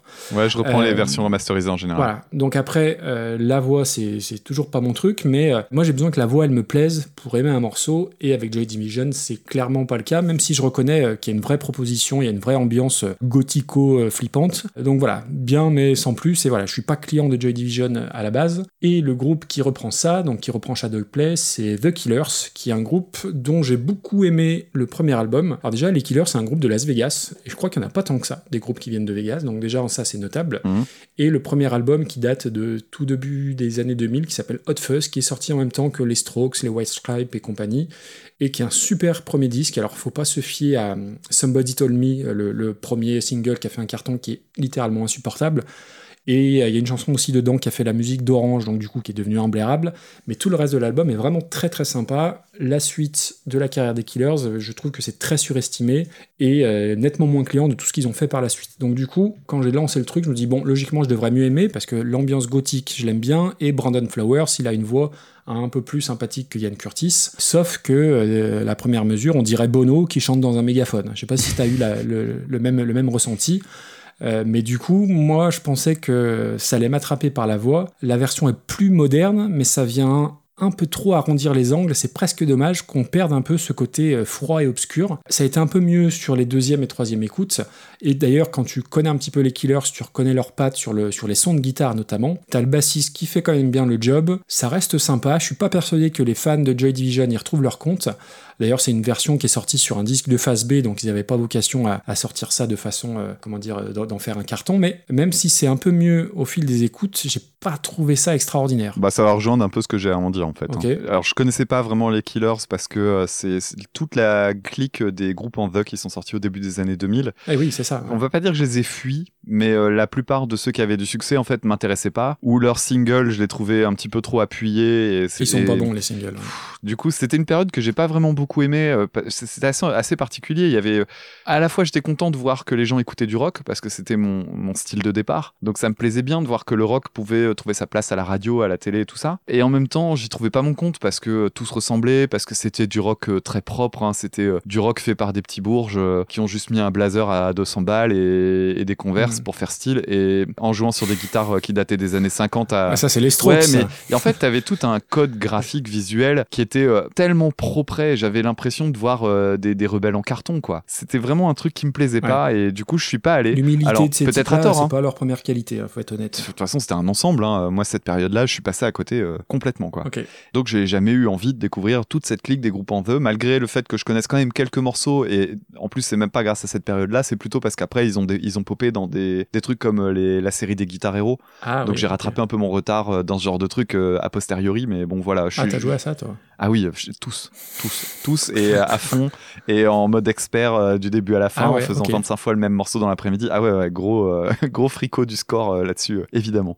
Et, et donc, euh, ouais, c'est un groupe à côté duquel je suis passé complètement. Donc, j'en savais rien du tout. Pour la version des Joy Division, alors moi, Joy Division, c'est un groupe que j'aime bien, mais que j'ai pas creusé en fait. Donc, ça fait partie de ces groupes que je dois rattraper. Alors, c'est rigolo, t'as parlé de Cold Wave, Ouais. et c'est marrant parce que c'est encore cette question des étiquettes, surtout dans cette période où la Cold Wave faisait copain-copain avec le style du post-punk. Oui. Parce que moi, j'ai plus entendu Mhm. du post-punk que de la Cold Wave. Alors, euh, on- comme dirait euh, Jacques Chirac, on fait mal aux mouches. Mais là, il y a, y a un truc euh, qui, ouais, qui était plus proche du post-punk à mon sens parce que ça ressemblait à du punk euh, sans la, sans la disto en fait. Mmh, Il y avait un fait, côté dans la dans la batterie, etc., dans le riff de basse qui arrive en premier et tout ça qui faisait punk en fait. Le seul truc qu'il y a, c'est que bon bah la saturation elle est beaucoup plus légère. Donc euh, c'est plutôt des morceaux à ambiance. Alors c'est peut-être ça qui va les rapprocher de la cold wave. Donc là, euh, ce que j'aime bien moi, c'est le côté très envoûtant et je sais pas à cause de quoi c'est dû exactement. Alors je pense que c'est surtout la reverb qui est présente sur quasiment tous les instruments et de façon assez forte et euh, la voix qui est très brute aussi parce que bon c'est le moment où on doublait pas les voix. Euh, le, le fameux passage de euh, l'album Nevermind n'était pas encore arrivé.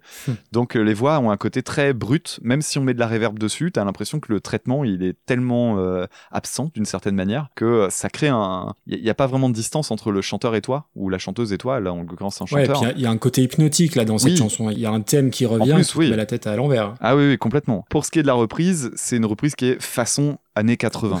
Alors quand je dis façon années 80, euh, boîte à rythme dès le début. Ah oui, Euh, les ouais. synthés. C'est une reprise qui est vachement plus chargée que l'original. Et Oui, le mot chargé, il est pas choisi au hasard. hein. Mmh. C'est-à-dire que c'est pas uniquement que ça a été euh, fortement arrangé et que du coup c'est mieux fait ou plus riche, c'est chargé. Il y a des endroits où je trouve que c'est lourd, que c'est un peu, euh, que c'est balourd quoi même. Donc le début m'a semblé un peu désagréable. J'ai eu du mal à, à avancer en me disant que j'allais l'apprécier. Puis après j'ai vu des petits trucs qui m'ont peut-être pas plu, mais qui m'ont, en tout cas, qui ont attiré mon attention. Euh, notamment le fait qu'ils aient gardé des imperfections. Il y a des moments où le chant est faux. Il est faux au début. Il y a deux trois endroits où je trouve qu'il est vraiment, il aurait pu mieux faire et je pense que c'est volontaire de l'avoir gardé tel quel.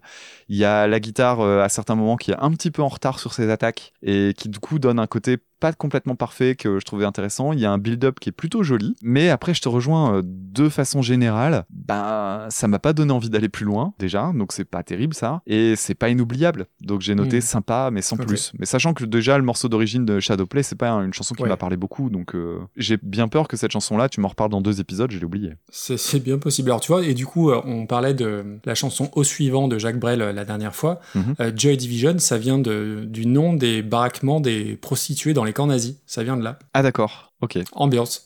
ouais, c'est clair. Il y a de l'ambiance. C'est un hein. peu ça. Donc tu vois, côté dépressif, déjà rien que le, le nom, euh, le choix du, du nom du groupe, euh, c'était tout un programme. Ouais, c'est clair. Du coup, on va remercier Luc Velouria qui nous a envoyé ça. euh, avec euh, toute une liste de, de reprises de Joy Division, donc je pense qu'on on en reparlera très bientôt. En termes de classement, c'est pas évident là. Ouais, moi je vois ça dans du milieu, hein, clairement. Milieu mou, en ce qui me concerne. Milieu mou. Euh, vu que je t'ai découvert fan d'Avril Lavigne la dernière fois, tu vas mettre ça en dessous. Hein. Oui, oui, oui, Ah oui. Je, je- je trouve que la chanson d'Avril Lavigne est, est pas vraiment meilleure, mais elle m'a fait une plus forte impression Ah, que ça. peut isoler cette phrase, s'il te plaît. Non, mais je m'attendais aussi peut-être tellement à un massacre de la version d'Avril Lavigne que c'était une plutôt bonne surprise. Et je repense régulièrement à cette petite batterie avec le brush et la basse. et- Mais d'ailleurs, elle est où, Avril Lavigne? Ah, elle est Euh, 46e. Ouais, donc on est en plein milieu, tu vois. 49e. Enfin, c'est pas très important. Ah oui, hein, c'est- 49e. Ton Divo Satisfaction, tu trouves ça moins bien aussi, euh, les Killers? Bah, disons que Divo, je la trouve injustement trop basse, donc du coup, j'aurais toujours envie de la faire remonter si je peux le faire. Écoute, euh, fais-moi ta proposition et j'aviserai. Bah, juste en dessous de Divo. ok, ouais. Ouais, après, c'est des morceaux que j'ai pas particulièrement envie de défendre non plus. euh. Chromatique, c'était meilleur. euh, Tainted Love, c'était Ah, meilleur. Chromatique, je me suis fait chier, moi. hein.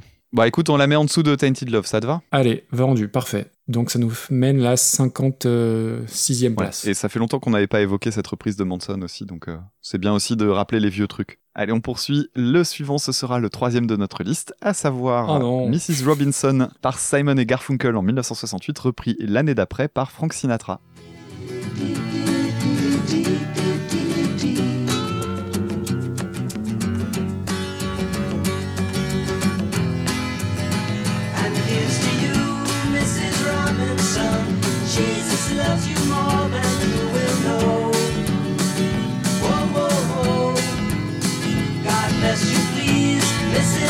Robinson.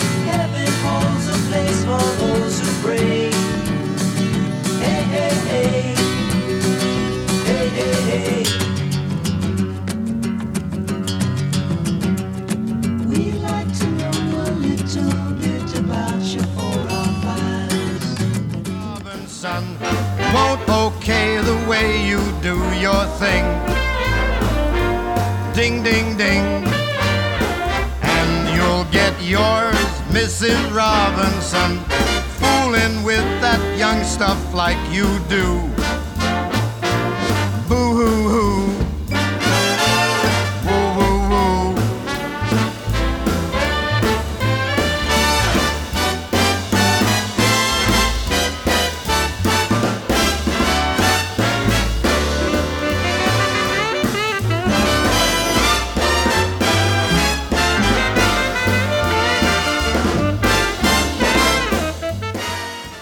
Remercie Chris euh, tout de suite pour sa proposition avant qu'on oublie. Alors la chanson de Mrs. Robinson, ça fait partie de ces chansons que quasiment tout le monde connaît. Pour le peu qu'on ait regardé un petit peu de cinéma en fait. hein. C'est une chanson qui est connue euh, notamment pour son utilisation dans le film Le Lauréat avec Dustin Hoffman. Alors film que personne n'a regardé en fait. Quand vu. tu regardes euh, ce, ce film-là, tout le monde en parle parce que voilà, c'est la chanson de Miss Robinson. Mais euh, j'ai pas l'impression autour de moi que beaucoup de monde a vu ce film. C'est-à-dire qu'il est plus connu pour son affiche et pour l'utilisation dans la BO que pour le film en réalité, j'ai l'impression. Mais surtout, il est connu pour être euh, un des films qui va devenir un des films totems de la playlist euh, avec les affranchis, à savoir Forrest Gump, puisqu'il est dans Forrest Gump évidemment. Ah, d'accord. Alors c'est pas ma chanson préférée de Simon et Garfunkel, mais vraiment pas du tout. Mais elle est intéressante sur la guitare. Il y a un truc que je trouve intéressant, c'est le, le riff percussif qu'on entend dans l'oreille droite. Mhm. C'est un truc qui m'a toujours euh, interpellé et qui clairement, dès que tu l'as entendu, comme c'est une sonorité un peu inhabituelle, tu le retiens. Et puis euh, il y a un autre truc que j'ai repéré là en écoutant, c'est que la deuxième guitare, pendant que le premier fait ça, il y a un bourdon sur une corde à vide et je- je- il me semblait que qu'il jouait en accord, mais non, à cet endroit-là, c'est très très épuré. Et ça me rappelait à quel point euh, Simon et Garfunkel, quand ils écrivaient des arrangements de voix, c'était déjà pas des manches, mais en fait, quand on regarde les parties instrumentales, c'était pas des manches non plus du côté instrumental. Et c'est peut-être pour ça d'ailleurs que ça reste un truc agréable à écouter euh, même euh, 40 ans après, parce que bah, simplement c'est, il y a toujours un petit truc à se mettre sous la dent quoi. Pour ce qui est de euh, Frank Sinatra, je t'avoue que j'étais très impatient de, de voir ce que ça allait donner, parce que bon bah Frank Sinatra, alors moi je suis assez client hein, de ces orchestrations euh, très riches de Frank Sinatra. J'aime bien sa voix, j'aime pas trop le personnage, mais faut reconnaître qu'il est quand même assez fascinant. Il y a tout un truc autour de l'histoire américaine qui en a fait une espèce d'icône comme seuls les Américains savent le faire. Ouais, il a quelques casseroles aussi. Ah, il a même. des méga casseroles aux fesses, hein, euh, copain de la mafia, euh, lié à des affaires louches, euh, tout ce que tu veux. euh. Il aurait réussi à faire carrière parce qu'il y a eu des pressions de la part de mafieux. Enfin, toutes ces fameuses légendes dont on saura jamais vraiment si elles sont réelles ou non. Ouais. C'est comme ça. Ça fait partie du truc et ça fait même partie du storytelling de, de la culture américaine. hein. À un Ouais, moment donné, euh, c'est même pas lui qui l'a imposé, c'est des trucs qui se font après la mort du gars et puis voilà.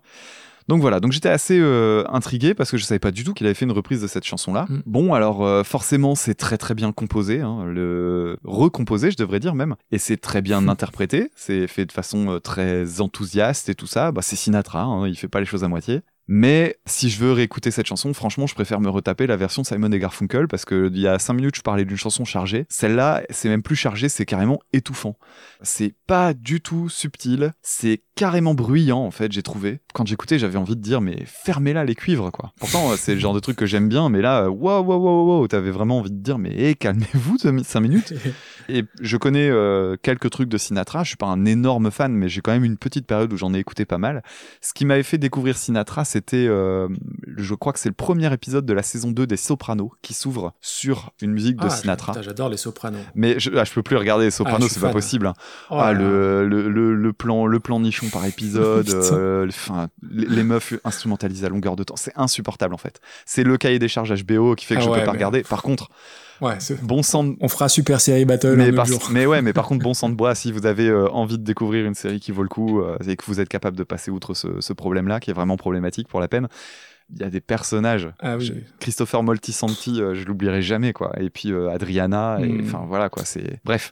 Et euh, si tu te souviens de la saison 2, la saison 2, elle commence par euh, un plan en fait qui montre tous les personnages dans différentes situations, genre bon bah voilà, le temps a passé, voilà où on les retrouve, et tout est, c'est que des plans au ralenti qui sont assez révélateurs de leur personnalité ou de leur évolution à ce moment-là. Et la chanson, c'est It Was a Very Good Year, qui est une chanson superbe de Sinatra, qui est beaucoup plus subtile que ce qu'on entend là. Et euh, donc la reprise de Mrs. Robinson, franchement, pour du Sinatra, c'est pas du bon Sinatra, c'est vraiment du Sinatra balourd euh, et pénible. Euh, moi, je reviens juste brièvement sur Simon and Garfunkel. Alors, on en avait déjà parlé quand on avait évoqué l'affreuse Sound of Silence. Moi, je suis pas fan de Simon and Garfunkel et je crois que j'ai trouvé pourquoi je suis pas fan. Ah oui? Alors déjà, moi, ma chanson préférée de Simon and Garfunkel, eh ben, c'est une chanson qui n'est pas d'eux parce que j'ai longtemps cru que, tu sais, la chanson A Horse with No Name, Ah oui, qui est de- j'ai Ouais. cru jusqu'à il y a peut-être 2-3 ans que c'était Simon and Garfunkel. Bref. c'est vrai que ça ressemble super Euh, fort. hein. Et donc, Stylistiquement, c'est vrai que c'est super proche. On dirait du, du Simon et. Garfunkel euh, bien produit, comme s'ils avaient fait de la musique euh, plus tard en fait. Et tu vois, t'as parlé de, de série des Sopranos. Moi, quand j'entends Horse with No Name, j'ai la scène de la série Friends où Joey est dans le désert et qui comprend que le film qu'il devait faire, Vitesse d'obturation, ça me revient maintenant, va pas se faire parce que c'était un gros gros nanar. Et voilà. Alors, il y a, il y a- au niveau valeur, Friends, les Sopranos, c'est un peu différent, quoique, mais bref, ça me de- de- d'en caser une là-dessus. Euh, et donc, oui, je te disais que j'ai compris pourquoi j'aimais pas trop euh, Simon and Garfunkel. En fait, il y a un côté, euh, toutes les onomatopées qui chantent, les ti ti ti ti ti Ah ti ti, et ben, euh, pesant. je, trouve ça un peu gnangnan. Et en fait, je, je crois que c'est vraiment ça qui me dérange. Il y a un côté un peu ravi de la crèche euh, quand Ouais, ils, chantent ça. Alors moi, les ti ti ti, ça me plaît chez les Beatles. Euh, sauf quand ils font Obladi et Oblada. Sauf quoi. Obladi Oblada, qui est la pire chanson avec Yellow Submarine, je te rejoins. Euh, mais là, ouais, j'ai compris pourquoi voilà, j'aimais pas Simon and Garfunkel. Après, j'ai quand même fait le boulot à fond, je l'ai réécouté plusieurs fois. Je dois avouer que euh, le côté percussif m'avait échappé et je l'ai noté aussi, tout comme la ligne de basse à gauche qui est euh, super chouette. Si un truc à retenir, c'est ça. Après, euh, ça se termine sur un très mauvais fade out, le point fade out, évidemment. le point fade out. On attend Euh, le point John Frusciante. hein. Ouais, j'en ai pas fait beaucoup des points de John Frusciante, mais voilà. Donc euh, voilà, et puis quand t'es une chanson qui est reprise euh, par Bon Jovi et Rock Voisine, ça peut décemment pas être une très bonne chanson. Bref, euh, au, au passage. Bon, Sinatra, pas besoin de faire les présentations. Je connais très peu, même si c'est très con, parce que tout ce que je connais de lui, bah, j'adore. Enfin, j'aime beaucoup, vraiment. Alors après, c'est plus une adaptation qu'une reprise, parce qu'il il rajoute un couplet... euh, apparemment qui fait référence directement au film. Et puis Jesus est devenu Gilly. Donc j'imagine que Gilly c'est une jolie jeune femme. Oui, c'est vrai qu'il a Euh, après, moi je me fais coincer dès le départ parce que le côté euh, swing, big band, ça marche tout de suite. C'est vraiment la classe américaine, le- la batterie qui fait tch, tch, tch, tch, tch, les- le swing, les cuivres, super classe. Ça marche d'entrée. Et par contre, je suis complètement d'accord avec toi dans le sens où ça tient pas la longueur et au bout d'un moment, C'est épuisant. hein. Ouais, euh, ça, il y, y- en a de partout. Euh, c'est dommage parce que ça part super bien sur cette espèce de classe. T'as envie d'être en smoking à claquer des doigts et après, euh, putain ouais, ça fait un peu mal, mal au crâne. Euh, je suis pas sûr que ça soit un titre euh, très défendu de la part des fans de Frank Sinatra, tout comme je suis pas sûr que les fans pur et durs de Simon and Garfunkel kiffent sur euh, cette version-là qui est trop bruyante quoi. Alors c'est marrant parce que du coup ça va nous permettre de caser du Sinatra bas dans la liste. Ouais, ça, on est quand même gonflé. The Voice, bon, allez, dans le dernier tiers. Allez, bim. Non, mais ça, ça montre aussi qu'à certains moments, la, la- le, le talent, la qualité, la richesse euh, des, des trucs, quand c'est pas approprié, ben ça colle pas, quoi. C'est pas ce que tu vas chercher quand t'écoutes une reprise de Mrs. Robinson. Par contre, on est d'accord que tu me mets pas ça en dessous de Chaka Ponk. Pas déconner. hein. Non. Non, parce que je je, vois, je tombe sur Chaka Ponk là, euh, ça, ça Non, peut pas aller en dessous. non, hein. non, Faut, faut- faut être raisonnable. Non, mais par contre, euh, dans ces eaux-là, ça me semble pas absurde. hein. Ouais, ouais, euh, écoute, euh, Ah, bah attends, je sais tu, ce que tu tu vois ce qu'il y a un petit peu au-dessus, non Bah voilà Mais oui, mais c'est cohérent. Max Rabeu, il y avait ce côté euh, orchestral, machin, tout ça. Ben moi, je le mets en dessous de Max Rabeu. Ah bah non, c'est au-dessus. Tu vas pas Non, non, Max non, non, tu attends, Sinatra, attends, Damien. mais- Ouais, attends. pas du tout. Attends, Max Rabeu, monsieur, quand même. Max Rabeu, il avait fait un petit truc un peu rigolo, un petit peu léger, c'était moins balourd. euh. Et, et puis, il faut savoir tuer les idoles quand il faut. hein. Euh, donc Allez. ça voudrait dire que Placebo est au-dessus de Frank Sinatra. Euh, Placebo, euh, Where is my mind, tu t'en souviens? Il est où, Ça euh, voudrait Where dire is my que mind? Ben, juste au-dessus. Ah oui, d'accord. Ça voudrait dire que Dick Rivers est au-dessus de Frank Sinatra. Ah, tu veux Ouais, inverser le. Mais c'est pas, ce- Frank Sinatra, c'est pas Frank Sinatra que je juge, c'est euh, sa reprise bruyante qui me donne envie de lui dire de se taire. Bah, d'une certaine manière, j'avais envie de dire la même chose de. Placebo. Oh la vache. Putain, pour moi, j'aurais mis quand même, euh, tu vois, au-dessus de. Allez, vas-y, vas-y, je te laisse négocier quand même. Attends, je regarde. Attention, parce qu'au-dessus, il y a Carnival in Call et tout ça. Hein. Au-dessus de In the Army Now. En dessous. En dessous? Allez, mets-là en dessous. Ouais, parce que j'aime quand même plutôt bien le, le refrain euh, In the army Et puis j'ai d'autres choses à défendre. hein, donc, euh. Donc on a casé Sinatra quand même dans les euh, bah, 69e si je dis pas de bêtises. euh, ouais, c'est ça. Frank Sinatra, hop là, au fond du classement, ça c'est fait. Enfin au fond, au semi-fond. Ouais, non, euh, ça va. Alors 10, on l'a fait. Oui. 8. Ah, Ouf. ouais. Oh bordel. Allez.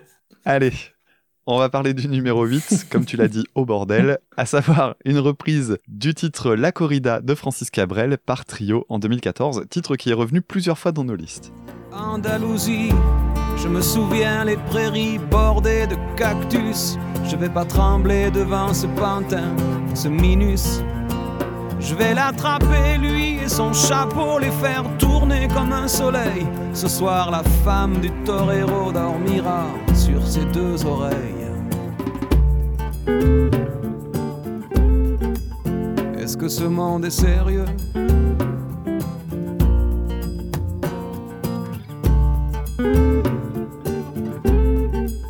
Est-ce que ce monde est sérieux? Vais l'attraper, lui et son chapeau, les faire tourner comme un soleil. Ce soir, la femme du torero dormira sur ses deux oreilles. Est-ce que ce monde est sérieux? Non, non, non, non, non.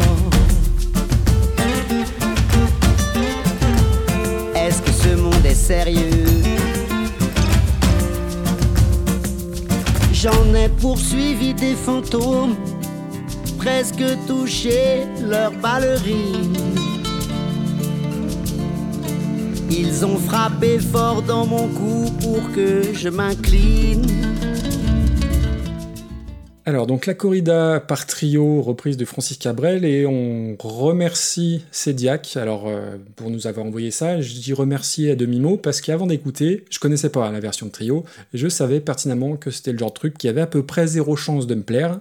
Euh, bon, avant de parler de trio, je vais quand même euh, faire un long laïus sur Francis Cabrel parce que j'ai un énorme affect avec cette chanson, j'ai un énorme affect avec tout l'album Samedi soir sur la Terre, et l'avantage des trucs qui sont pas forcément à la mode, bah, c'est qu'ils vieillissent bien. Et c'est tout à fait le cas de cet album de Cabrel, je trouve. Ça n'est que mon humble avis. Et d'ailleurs, je suis plutôt euh, très impatient de savoir ce que, ce que tu en penses. De l'album entier? Ouais, de l'album entier, moi, donc on en parlera. Euh, moi, Cabrel, c'est dans mon panthéon des trucs français avec un autre dont on parlera plus tard. Je vois pas du Et tout de qui tu veux J'en parler. veux beaucoup au Guignol de l'info, qui le traitait, souviens-toi, de grand-mère à moustache. C'était Euh, drôle. Je sais pas si tu te souviens du, du- sketch où t'as L'expression était où drôle. la guitare qui est. Oui. Qui se pendait La drôle. guitare qui se pendait. Euh, la, la guitare qui se pendait avec la, la, la corde qui s'enlevait et qui se pendait sur la c'était poutre. drôle ça C'était très drôle, mais ah, ah, putain, je, je leur en ai voulu à cette époque-là. Samedi soir sur la Terre, c'est, je pense, mon album en français préféré. Euh, il y a dessus, il y a même pas débat. Euh, c'est un des disques français les plus vendus d'ailleurs, je crois. Alors ce qui est pas forcément un, un signe, mais en tout cas moi, ouais, samedi soir sur la Terre, j'ai un gros affect pour le disque parce que l'instant nostalgie, quand c'est sorti donc en 94, j'avais donc 13 Ah, ans. C'est le point maman. Le point, ah ouais, ça va même aller au-delà de ça. Euh, Mes parents partaient en vacances euh, en Auvergne, euh, vacances pourries dans un pauvre coin de l'Auvergne entre Besse et Super Besse, pour ceux qui, qui connaissent.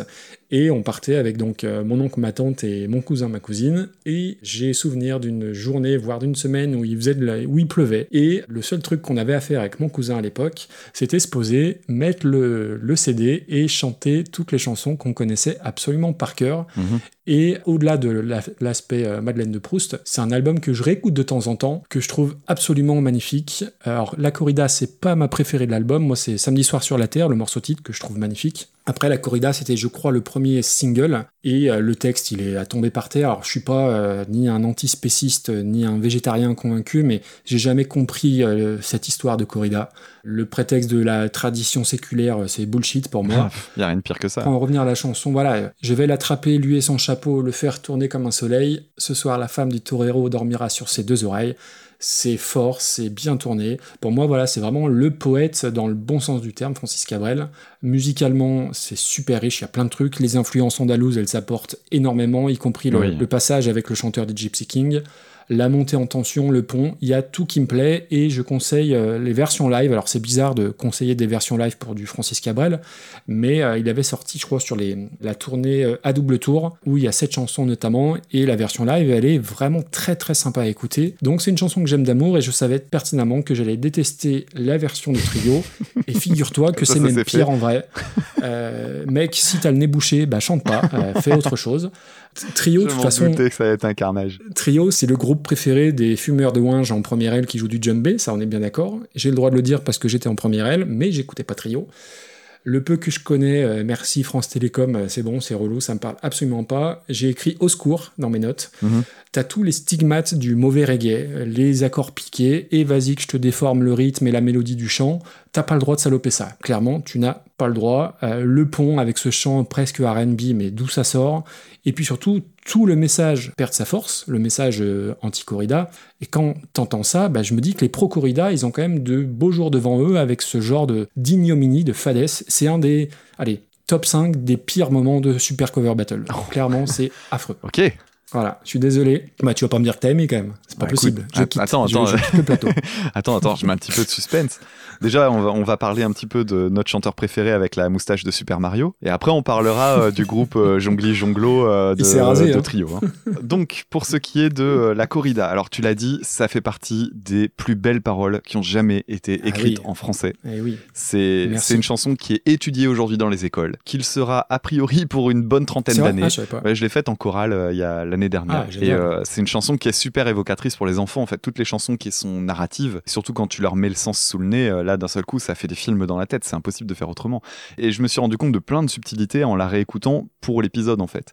Tu voulais euh, mon avis sur euh, la- l'album Un samedi soir sur la terre. Je vais, Ouais. je vais te le dire en un mot, sur, euh, enfin en un mot, en quelques phrases. Sur cet album-là, il y a cette chanson-là. Il y a Je t'aimais, je t'aime et je t'aimerai. Et il y a la musique Tôt ou tard s'en aller qui est sur la bande originale Ah d'une oui. époque formidable. Ah mais oui, mais oui, c'est bon, on en a déjà parlé, c'est un de mes films préférés, une époque formidable. Pff, Merci, merci. Ouais, génial. voilà, c'est un des films qui m'a le plus marqué quand j'étais enfant, euh, avec Mimosa, Crayon euh, et Toubib.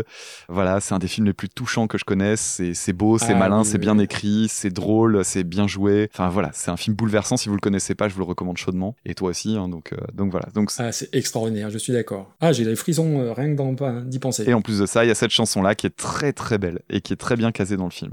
Donc voilà ce que je peux dire sur euh, Cabrel, Ah, même si je suis pas euh, fan de tout ce qu'il a fait, euh, que je connais pas tout, puisque euh, il y a une autre chanson que j'aime bien. Alors j'ai une chanson de Cabrel que j'ai découverte par hasard, qui s'appelle C'était l'hiver. Ah oui, bien sûr. Tu sais comment j'ai découvert cette chanson? Parce que la première fois que j'ai entendu, j'étais assez jeune et elle m'a fait pleurer. Et euh, c'est assez rare pour être signalé, moi qui ai pas de cœur. C'était parce que c'était Zidane qui en avait parlé. Il y avait une interview où on lui disait Ouais, est-ce que tu pourrais parler d'une chanson que t'aimes bien? Et il avait parlé de cette chanson-là. Putain, Damien qui parle de foot, Eh le- ouais, ouais, le, le et, monde et est fou. Zidane qui. Ah bah attends, ouais, 1998, euh, tu vois, j'avais, j'étais pas très vieux, quoi. hein, donc euh, forcément, ça marque. Bah en tout cas, il m'a fait découvrir cette chanson-là de Cabrel et c'est très, très cool. belle. Mais après, pour tout ce qui était euh, le chanteur à moustache et, euh, le, et la corde de guitare qui fait qui se pend, je trouve ça infiniment plus drôle et plus fin et plus réussi que l'immonde caricature qu'en a fait Laurent Gérard. Ah mais non mais, mais évidemment. ensuite. Évidemment. Alors, ce qui est intéressant sur la chanson, c'est que lui-même est de région toulousaine et pourtant, euh, bah voilà, la corrida, c'est un truc qui est. euh, tu parlais de tradition. Je suis pas certain que quand t'es euh, né euh, dans la région toulousaine, dans le Lot et compagnie, ce soit super facile dans ton entourage familial d'être anti-corrida, sans aller forcément. Tu parlais de combat végétarien vé- ou véganiste. Rien que le fait d'être contre la corrida, juste parce que, ben, à un moment donné, on bute des bêtes, ça doit être Ouais. compliqué à vivre dans Mhm. cet endroit-là. Franchement, c'est un engagement que je trouve très très fort. Euh, le thème de guitare est super joli. Et puis, euh, t'as parlé de la phrase euh, La femme du torero dormira sur ses deux oreilles. J'ai percuté seulement au moment de l'écoute, là maintenant, qu'il faisait référence au fait qu'à la fin de la corrida, quand on tue la bête, on lui tranche les oreilles. C'est ça le Eh ben trophée. oui. Et là, Eh oui. moi, je me disais, elle dort sur ses deux oreilles, genre, elle va dormir tranquillement pendant que moi, je l'aurais tué ou je sais pas quoi. Et non, Eh non, ben non, non. elle dormira sur ses deux oreilles parce que voilà. C'est c'est là où c'est très fort. Wow, mais la puissance de ces paroles, purée. Et tu Eh vois, oui. je me dis, oh, j'ai encore découvert un truc à 33 balais. euh, enfin, ah merde, 34 ans maintenant. D'ailleurs, je crois que c'est la première euh, phrase qu'il a écrite et ensuite il a, il a fait le texte, le reste du texte. Il me semble bien avoir lu Ah ça bah, euh, c'est c'est Oui, joli, en tout cas, c'est une belle trouvaille, hein, C'est franchement. la trouvaille. Ah et le truc qui m'a marqué le plus aussi, c'est euh, la montée en intensité dans l'instrumental. C'est le moment qui correspond à la mise à mort. Et, et- et ça, tu te dis, mais quelle intelligence, quoi, de Oui. réussir à faire la montée, le truc le plus intense au moment où euh, il dit, euh, je l'ai senti, euh, c'est la dague dans mon cou, je crois, quelque chose comme ça. Et c'est trop beau, tout la- le passage avec. euh, Et puis ces- tu, tu, enfin, ce qui est terrible, c'est que tu t'y vois. Moi, je me vois dans l'arène, je me vois assister à ça avec la le, le soleil de plomb Oui. qui te tombe dessus, là, le soleil d'Andalousie. Enfin, c'est, ouais, c'est vraiment euh, Ouais, ouais, c'est- extraordinaire. Alors, il y a un défaut quand même dans la chanson. Non. Alors, je vais quand même le, je vais quand même, si, si, si, il y en a un. c'est l'outro, en fait. L'outro est méga long en fait. Et je trouve que la... les paroles sont tellement puissantes que moi j'y vais pour les paroles avant d'y aller pour la musique, même si la musique est très réussie. Ouais. Je reste pas pour les. Parce que je crois qu'il y a quasiment 1 minute 30 hein, de, de, de- d'instruments Ouais, c'est seuls. C'est long. moi je trouve que la chanson Ah, elle a été faite à ce moment-là. Donc voilà, mais c'est une des plus belles chansons de la chanson française, point. On est bien d'accord. Et sur cette chanson-là, il dépasse Goldman. Ouh. Certaines chansons. Isolez-moi cette phrase et mettez la mot en boucle. Ah non, non, non, mais franchement, Ah, mais- Je, le pense Ouais. sincèrement. hein. Tu, tu sais, euh, des, des chansons emblématiques comme ça. Tu vois, je pensais à quelles sont les plus belles chansons euh, de la chanson française. Il y a toujours euh, Full Sentimental qui revient de Souchon. Et le problème de cette chanson, c'est qu'elle a été complètement salopée par les propos Oui. de, de Souchon, euh, qui a fait son revirement macroniste, qui chie complètement sur sa chanson là ces dernières années. Hmm. C'est con, mais ça abîme. Hein. À un moment donné, tu te dis Ouais, mais merde, du coup ta chanson clair. elle marche plus, ça, ça colle plus. Alors que Cabrel, bah, cette chanson-là, elle a pas été abîmée. Du coup, on déborde un peu sur euh, Francis Caprel, c'est pas grave. Là, euh, samedi soir sur la Terre, la chanson, tu, tu en penses quoi? Je me souviens plus de cette chanson. Faudrait que C'est je la vrai réécoute. Ouais. Bah écoute, voilà, dans, le genre Madeleine de Proust euh, qui résume euh, les amours adolescentes euh, quand tu commences à sortir et tout, je trouve ça mais d'une beauté, d'une douceur, c'est magnifique. Vraiment, vraiment. Non, mais c'est ça, qui est fort, c'est que t'as des personnes qui, sur des thèmes comme ça, vont te sortir des billevesées, des trucs euh, vraiment, euh, tu sais, à l'eau de rose, euh, pas intéressants, et lui, il va te chercher des trucs. euh, Enfin, tu vois, c'est con, mais c'est de la. On parle de licence poétique, c'est un mot qui veut tout dire et rien dire. Des fois, t'es pas obligé de mettre des mots compliqués pour juste faire quelque chose de beau. C'est ça. Et en ça, bah, tu vois, on a déjà parlé un petit peu de littérature dans, les, dans le podcast et tout ça. Moi, ce qui me fascine toujours, c'est de voir la poésie de Victor Hugo. Tu vois, de la poésie de Victor Hugo, c'est des mots simples et c'est des idées Mhm. fortes. Et là, tu, tu te retrouves dans un texte qui est vraiment de la même trempe, quoi. quoi. Et franchement, je pense pas Ce exagérer. qui est fou, c'est que alors, moi je suis pas toujours très bon pour euh, trouver si le, le texte il est bon ou pas, mais quand j'ai découvert ces textes-là de Cabrel, bah tu te poses même pas la question, ça coule de source que c'est de la, de la pure poésie. Alors je parle pas de la corrida, la corrida c'est plus engagé que ça, mais euh, samedi soir sur la terre, écoutez cette chanson, lisez, lisez le texte. Ouais, alors c'est pas de l'amourette adolescente, c'est c'est bien plus profond que ça. Et ceux, je pense, qui sont dans notre génération, ça peut pas ne pas vous toucher. Voilà. Et en plus, tu as parlé, j'avais oublié, et tu fais bien d'en parler, de Tôt ou tard s'en aller, de ce film. Ah, je, suis, je suis très très content de cette soirée, je suis très content de cet épisode. Rien que pour ça, tu vois, je suis, voilà, je suis content. Il m'en faut pas beaucoup, mais c'est top. Alors du coup, on va attaquer, euh, on va parler de trio un petit peu. Alors je suis moins dur que toi sur trio. Ah non. Euh, c'est vrai qu'ils ont cette image. Tu parlais de, de groupe de première aile, euh, machin. T'avais déjà utilisé cette expression-là. Oui, oui, c'est- Du coup, moi, je vais utiliser l'expression jongli jonglo parce que c'est une expression que j'avais entendue dans le podcast Radio Cassette par euh, Fanny Gignès. Je, Ah, je trouve c'est cette expression bon, géniale. C'est très très bon. voilà, on, on- ça dit tout. Tu sais, euh, ah oui, d'accord. euh, d'accord, le diabolo dans la cour de récré, là, euh, ok, avec le sarouel. Ah, Alors encore bon. une fois, t'as fait ta petite précision en mode j'ai le droit, j'étais en première aile. Je vais faire la même. J'ai le droit, j'étais en première aile, en terminale L, et je me suis jamais senti autant à ma place que quand j'étais en terminale L. Mais, mais là n'est pas la question.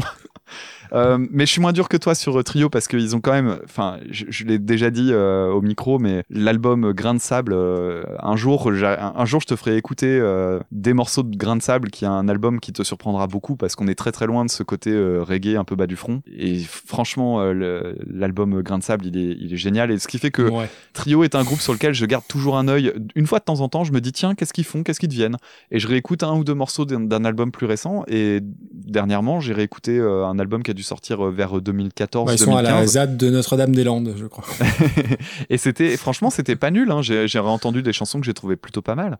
Je je trouve des qualités, moi, chez. Trio. Alors, le truc de chez Trio, c'est qu'ils ont deux chanteurs. Il y en a un Oui, qui a cette voix euh, super métallique. Qui a le nez bouché, ouais. Voilà, qui a le nez bouché, comme tu disais. Et il y en a un autre qui a une voix beaucoup plus soufflée. Oui. Et ce que je comprends pas, c'est que c'est pas lui qui chante, parce que sa voix à lui, elle aurait été top, en fait. Là, là la- le fait de le faire chanter par l'autre, ça marche pas. Et elle est trop puissante, en fait. Elle est trop métallique. En plus de ça, la façon qu'il a de chanter, ben, c'est con, mais comme il met aucune nuance, il fait une ligne de chant qui est méga linéaire. La chanson euh, par Cabrel, il, il met euh, dans sa façon de chanter, il raconte une histoire. C'est très libre. Ce qui fait que quand on arrive sur une version qui est beaucoup plus euh, statique, t'as plus cet intérêt de te faire conter une histoire. Du coup, t'as pas de nuance et Ah, tu bah finis non. par oublier les paroles. Et franchement, moi j'ai écouté la chanson et j'avais pas l'impression d'écouter la même chanson parce que les paroles, j'ai l'impression qu'on Ah, pouvait vrai. passer à côté. C'est ça. Donc c'était assez bizarre. Cela dit, c'est soigné. On peut pas leur, envoyer, en- leur enlever ça. Ils ont soigné le truc. C'est pas une reprise faite à l'arrache, genre on va la faire juste en reggae patati patata. Ils ont quand même mis euh, des, des percussions sur lesquelles ils ont mis beaucoup de soin. Peut-être beaucoup trop mis en avant à mon goût, mais euh, tu sens qu'il y a eu du boulot. Le break est plus joli que le reste de la chanson. Mais après, il y, a des- il y a des fautes de goût qui sont pas possibles. Le non, non, non, non. Ça putain, mais la vache, non, faites pas ça. Pitié, Ouais. faites pas ça. Je l'ai écouté deux fois en plein, ça a été un supplice. Euh, ouais, moi je l'ai écouté deux fois. euh, alors j'ai j'ai été moins généreux en écoute que les autres fois, parce qu'elle m'a été pénible aussi. Je l'ai écoutée une première fois en me disant bon allez, force-toi un petit peu, réécoute. Et non, la deuxième a été pire que la première. Je pense que c'était une reprise qui était quasiment impossible à Mais réussir. non, faut pas. Ce qui fait que je suis peut-être plus indulgent que toi dans le sens où euh, ils ont pas voulu saloper le truc. Je pense pas que ce soit un truc opportuniste parce que pareil, ils défendent certaines valeurs et tout ça. Donc je pense qu'ils l'ont reprise parce que ça correspondait à leur répertoire. Cela dit, est-ce que c'est réussi? Bah non, c'est pas réussi. Mais est-ce que c'était quelque chose qu'on hein, pouvait ils réussir? un- ouais. Ils font un film, ils, ils écrivent un livre. Mais est-ce qu'on pouvait réussir cette reprise? Bah franchement, je sais pas, j'en connais pas d'autres de reprise de la corrida, mais euh, je suis pas certain que tu puisses reprendre la corrida en fait. Alors j'ai compris, hein. toi tu veux la mettre dans les tréfonds du classement. Ah ben bah, ouais, pour moi c'est hors classement tellement ça vomir. D'accord. Honnêtement, alors pour moi, Hotel California est intouchable parce que voilà, mais euh, moi je préfère écouter les bidochons que écouter Ah non, non, non, non, non, non, non, non. Alors je sais que tu ne seras pas d'accord. Non, non, non, non, Bah- je suis pas d'accord. Je suis pas d'accord Eh ben- et, et je préfère même encore écouter euh, Trio à Attack Attack. Non, moi non. Alors là je suis intransigeant. Par contre- je la veux entre les deux. Ah ouais, ah ouais, mais non, mais là, on va, là, Non, on va non. pas s'entendre, monsieur, parce que, ok, les To Be Free, je peux pas dépasser les To Be Free, c'est pas possible. Eh, Je préfère écouter les Attack Attack, souviens-toi de la, du, du, du break. Ils ont de la- fait moins de de- mal de à l'autotune. l'original que Trio a fait de mal à cette chanson en plus qui a un message fort. Donc en plus ils te salopent le, le- le message derrière. Euh, Oui, mais c'était pas mal intentionné. Non, non. Alors que les bidochons, ils sont bêtes. Moi, j'arrête de respirer, c'est tant qu'elle est pas entre attaque attaque et les bidochons. Donc tu vas devenir tout rouge, turgescent Ouais, et tout, ça va être terrible. Non, non, Ok. euh, non, s'il te plaît. Je t'ai mis Da- Dave est 20ème, Avril Lavigne, ta, chan- ta chanteuse préférée, elle est euh, je sais plus où. C'est- C'est c'est- c'est Ok, pire bon, ah, Attaque. ok, si on voit les choses comme ça, si on se dit, euh, t'as mis des cartouches de côté. Voilà. euh. Et euh, cela dit, Avril Lavigne, moi je la voyais plus haut que ça. Hein. Ouais, bah c'est déjà un miracle qu'elle soit là. hein. Bref, la corrida, tu touches pas à cette chanson. T'as pas le droit de, de faire Ok. ça. Fais une, une version instrumentale, très bien. Ok, je te l'offre, Mais non, là, mais en ce qui me concerne, je l'aurais mise un poil plus haut. Moi, je l'aurais mise au-dessus d'Attack Attack. Donc on remercie Cédiac. Euh, on a une entrée fracassante dans le bas du classement et c'est bien, ça change. Celle-là, je pense qu'elle fera pas forcément l'unanimité. Ah, en fait, ce qu'il y a de marrant avec Trio, c'est qu'il y aura les deux. On aura certainement des gens qui vont nous dire euh, Ah ah, trop bien, vous avez défoncé Ouais, ouais. Trio, ils l'ont bien mérité. Et Jingli Et Jinglo, voilà, il y aura la team Jongli Jonglo. c'est pas grave, c'est le jeu. hein. Bon, tirage au sort. On va changer d'ambiance assez radicalement, je te préviens. Fais-moi rêver. On va parler de Slipknot avec la chanson People Equal Shit reprise par Richard Cheese. Ouf, ouh. oh la transition. Ça débouche les oreilles. Ah bah ouais, ouais, oh la vache. Bah quand je l'ai mis tout à l'heure dans la voiture, j'avais oublié qu'elle était dans la playlist et donc elle est arrivée après Boys Don't Cry, donc la version folk. Oh bordel, j'ai dû baisser le son. J'étais sur l'autoroute, je te dis pas.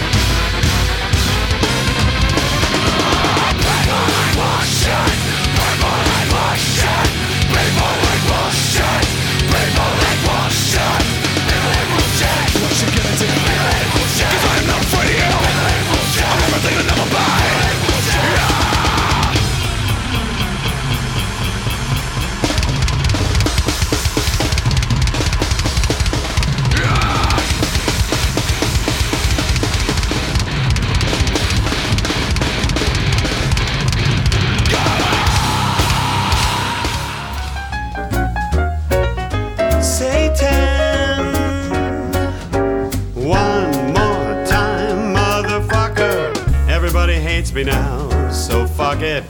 Blood on my face and my hands, I don't know why. I'm not afraid to cry, but that is none of your business. Overdo it, don't tell me you blew it. Stop your bitching and fight your way through it. I'm not like you, I just fuck up. Come on, motherfucker, everybody has to die. People equal shit.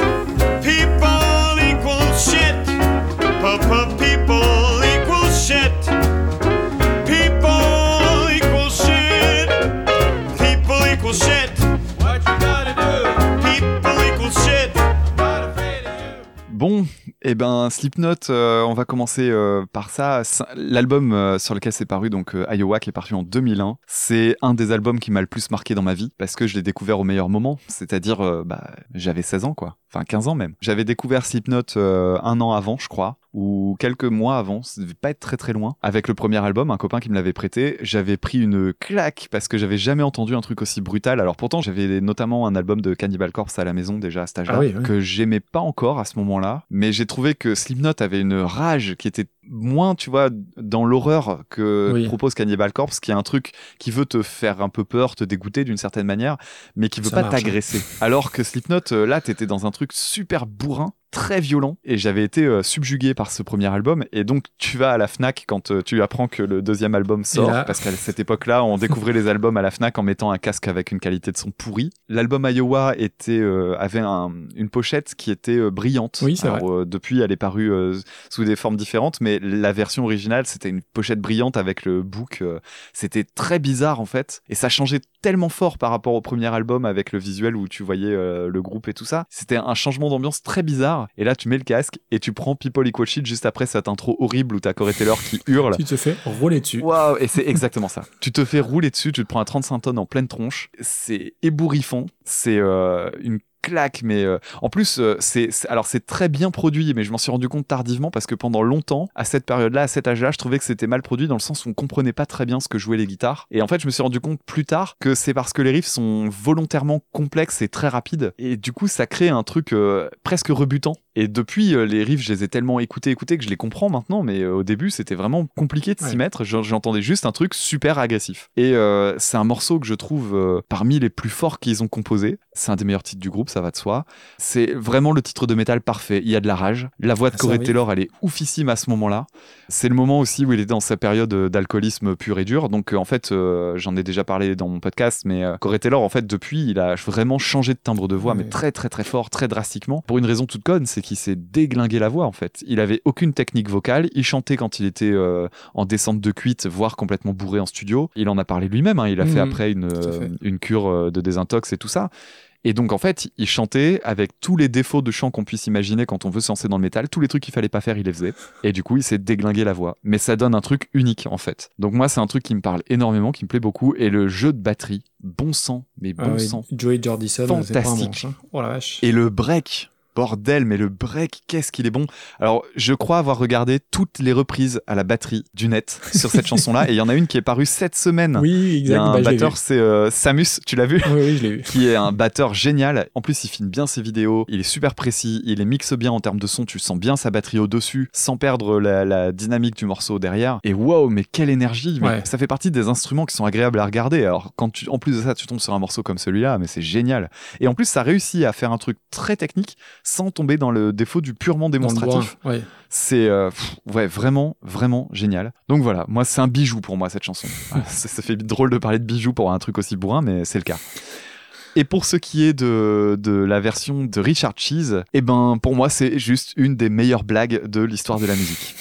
Je trouve ça génial, c'est une vraie reprise parce que c'est bien écrit. On est au-delà de la parodie, c'est-à-dire que quand on se posait la question de euh, est-ce qu'on euh, traite euh, de nouveau des titres parodiques, Ouais. on n'est pas dans une parodie, Non.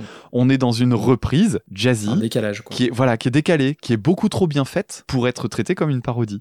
L'instrumental est génial, mais les paroles quand c'est retraité de cette façon-là, le Satan, c'est génial. Le, One more time, motherfucker.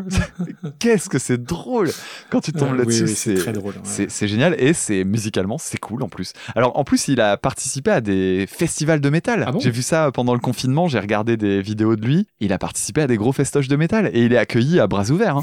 Parce que forcément, ça fait marrer tout le monde. Et il a repris d'autres morceaux euh, bourrins aussi de cette façon-là. Ah oui, j'ai pas parlé de l'outro parce qu'en fait, on connaît souvent le début. Parce que la- le début est tellement drôle qu'on finit par pas écouter le reste. Parce qu'il reprend pas le morceau entièrement, il le raccourcit. Et la fin, elle est super drôle avec les chœurs qui répondent. Il y a des chœurs qui répondent et tout. Et t'as une deuxième blague dans la chanson, quoi. Donc euh, ça mérite peut-être pas le très très haut de classement, mais j'ai une grosse grosse affection pour cette chanson. Bah écoute, moi je connaissais pas euh, Richard Cheese, donc déjà merci Godefroy de nous ah, avoir- c'est trop bien que t'aies découvert. de- merci Godefroy Ah, je de, de nous envoyer ça. Alors juste, je reviens, je rebondis un peu sur Slipknot. Alors j'ai parlé de Corey Taylor, bah, justement dans l'épisode 45 où Corey Taylor reprenait euh, Love Song de The Cure. Et moi j'ai beaucoup d'admiration pour Corey Taylor. C'est un personnage qui est assez intéressant avec une vie a- assez dingue, un parcours assez cabossé. Tu en as parlé, mais ça remonte même à plus loin. Et par rapport à Slipknot, bah, ce- c'est aujourd'hui Slipknot, c'est le truc le plus extrême que j'écoute et qui me tient euh, grâce à la voix de Corey Taylor que je trouve dingue, que ce soit euh, en voix. euh, Même les deux premiers albums? Je, je vais y venir. Euh, la- la Je voix me de- doutais bien. La voix de Corey Taylor, je trouve que que ce soit quand en, en chant euh, clair ou en chant agressif, euh, je, je sais pas comment c'est possible humainement de, de chanter comme ça, tout comme je sais pas comment c'est possible de chanter comme les gars de Cannibal Corpse ou Decide, mais c'est un autre genre, euh, voilà, on y reviendra. Tu as déjà vu la reprise de Corey Taylor quand il chante sa propre chanson Spit It Out en live? C'est une vidéo qui a beaucoup tourné. Ouais, ouais, où ouais, tu le vois chanter version country et il fait sa chanson façon Oui. un petit peu rigolote et à la fin il sort son cri, le fameux cri du, du morceau. Le fameux cri, ouais, mais il- il- wow c'est un mec assez, assez fou, ouais. Et il- d'ailleurs, il y a plein, plein, plein de, de reprises euh, acoustiques, juste lui avec sa gratte, qui reprend du Alice in Chains, qui reprend du U2, qui reprend du Prince. Ah oui, c'est un gros Euh, fan il y de en a musique. hein. toute une chier sur, sur YouTube. Et voilà, moi je trouve que c'est quelqu'un de très très très intéressant. Après sur Slipknot, tu parlais d'Iowa qui a été une claque monumentale pour toi. Moi c'est la limite de... Je, je peux pas écouter ça d'une traite en fait. Mais tu peux écouter des morceaux sporadiquement à droite à gauche. Oui, complètement. Alors après, c'est pas mon album préféré. Moi, j'ai une grosse, grosse, grosse préférence pour l'album d'après, euh, Oui. Subliminal Verses, que je J'en trouve avais parlé, ouais. extraordinaire parce que plus nuancé tout ça. Le dernier, je le trouve très très bon aussi, mais Iowa au bordel, c'est un peu comme euh, Pantera. Pantera, j'arrive pas à écouter un album d'une traite. Je, je fais des pauses parce que c'est trop violent pour moi. Et Slipknot, voilà, c'était, euh, euh, il y avait cette espèce de rage, alors pas adolescente, mais cette rage plus, euh, ouais, un peu différente des groupes de, de death metal dont tu parlais. Après, et là je fais mes excuses par avance parce que je vais, je vais mettre le verre dans le fruit euh, pour tous les auditeurs. People Equal Shit, quand vous avez- alors je sais pas quel passage du morceau tu mettras, mais s'il te plaît, mets le refrain dans les extraits, parce que vous n'entendrez pas People Equal Shit, vous entendrez Prépare les brochettes. J'en suis désolé, mais je peux plus entendre cette chanson et c'est la faute de Max Besnard du podcast Rocktogone notamment. Oui, c'est qui vrai, avait tu l'avais dit dit. ça et je peux plus entendre cette chanson sans entendre Prépare les brochettes. Et moi, je suis voilà, trop content parce que euh, j'ai pas de mémoire et du coup, je l'avais zappé. C'est assez, c'est assez terrible. Ah, Malgré tout, ça reste une chanson euh, bulldozer qui te donne envie d'envahir la Pologne. Là-dessus, on est tout à fait d'accord. Pour Richard Cheese, donc non, je n'avais jamais entendu parler de ce brave homme.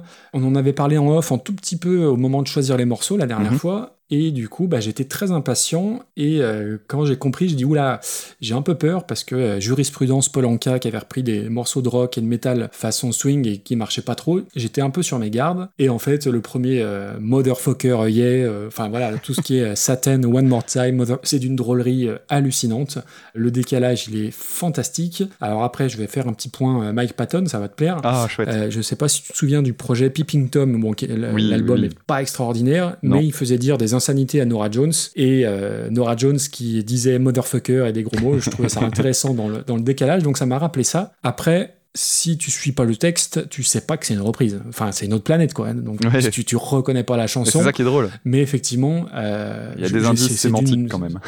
Il y a des indices, c'est d'une drôlerie. Alors après, du coup, euh, j'ai vu que c'était un, un cover band euh, parodique, quoi, et qui s'appelle Richard Cheese and Lounge Against the Machine. Donc ça, ça, ouais. ça m'a fait mourir de rire. Les noms d'albums euh, Back in Black Tie, Viva la Vodka, Aperitif for Destruction. Ça a fait mon après-midi, moi qui suis très friand de, de jeux de mots douteux. Et les couvertures d'albums aussi. Adoré. Cette couverture-là, elle Et les couvertures d'albums, c'est fantastique. Et j'ai écouté vite fait d'autres d'autres reprises, notamment euh, Enter Sandman, qui est un crossover entre Enter Sandman de Metallica et Mr. Bah oui, Sandman. forcément. Et c'est absolument génial. En termes de cover band, c'est nettement au-dessus euh, des bidochons, hein, on est bien d'accord. Ah ouais, je veux. C'est drôle, c'est bien foutu, c'est astucieux, et voilà, il y a un décalage qui est absolument incroyable. Après, euh, écouter ça euh, pour te dire vraiment, tiens, qu'est-ce que j'ai envie d'écouter aujourd'hui? Bah, Je vais me passer du Richard Cheese, je suis pas certain, mais voilà, je suis content d'avoir découvert ça, très clairement. Après, euh, pour classer ça, bon courage, mais c'est super fun et su- super bien foutu, quoi. Alors j'ai une idée moi pour le classer si tu veux. Vas-y, dis-moi. Je pense euh, à un morceau qui était euh, un petit peu mielleux parce que la reprise de, Richard Cheese du coup la rend peut-être pas mielleuse mais d'une dynamique un peu différente. Ouais. Je le vois au-dessus de I Started a Joke par Face No More. Oh putain, alors attends, c'est haut ça Pas tant que ça, ça fait 25ème. Ah bah ouais, c'est haut. Bah, je regarde ce qu'il y a en dessous, euh, je la vois au-dessus de Feeling Good, putain. je la vois au-dessus de Such a Shame euh, sans problème.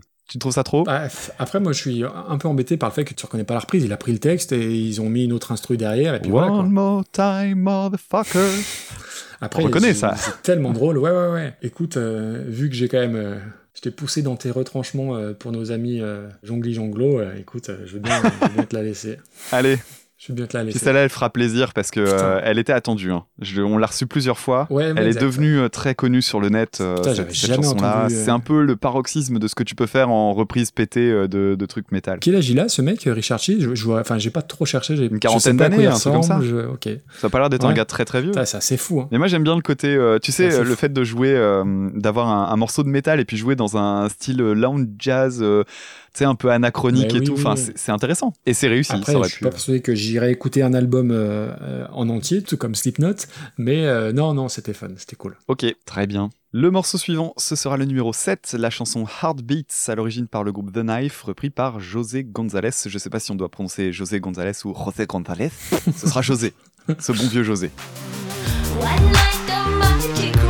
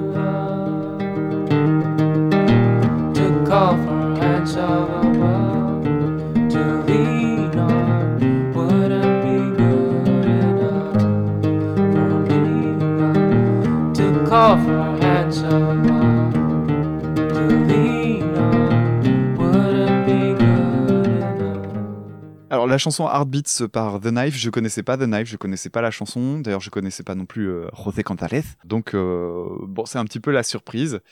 Je vais dire tout de suite que j'en ai pensé du morceau d'origine, c'est que la première fois que je l'ai écouté, j'ai franchement, ça me cueillait pas du tout. J'étais un peu vraiment euh, ouais, OK, je sais pas trop quoi en penser. Je clairement, c'était pas c'était pas un titre que j'aimais pas, mais euh, je savais pas dire si j'aimais ou non. Et finalement, la deuxième écoute m'a semblé bien meilleure. Et du coup, je pense que c'est un morceau que je vais réécouter plusieurs fois.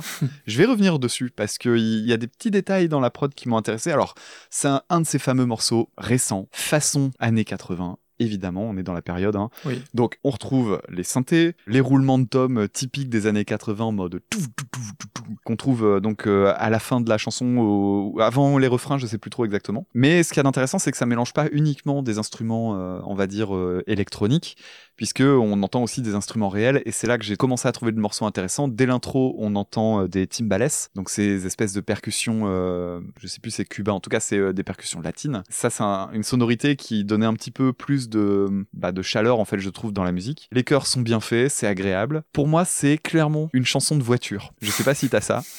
Mais euh, là, en plus, on est en été. En été, euh, mon gros kiff, c'est me faire une playlist avec 80 chansons que je n'écoute qu'en bagnole. C'est une chanson voiture pour moi, ça. Et tu te filmes en train de les chanter. Ah, t'as vu ça sur ça Twitter cet après-midi, toi Alors oui, parlons-en. C'était un Oui. petit appel du pied pour parler d'une chanson euh, de Pet Shop Boys. Voilà, repris par un groupe de, De fantômes. de hard rock. Voilà, de fantômes.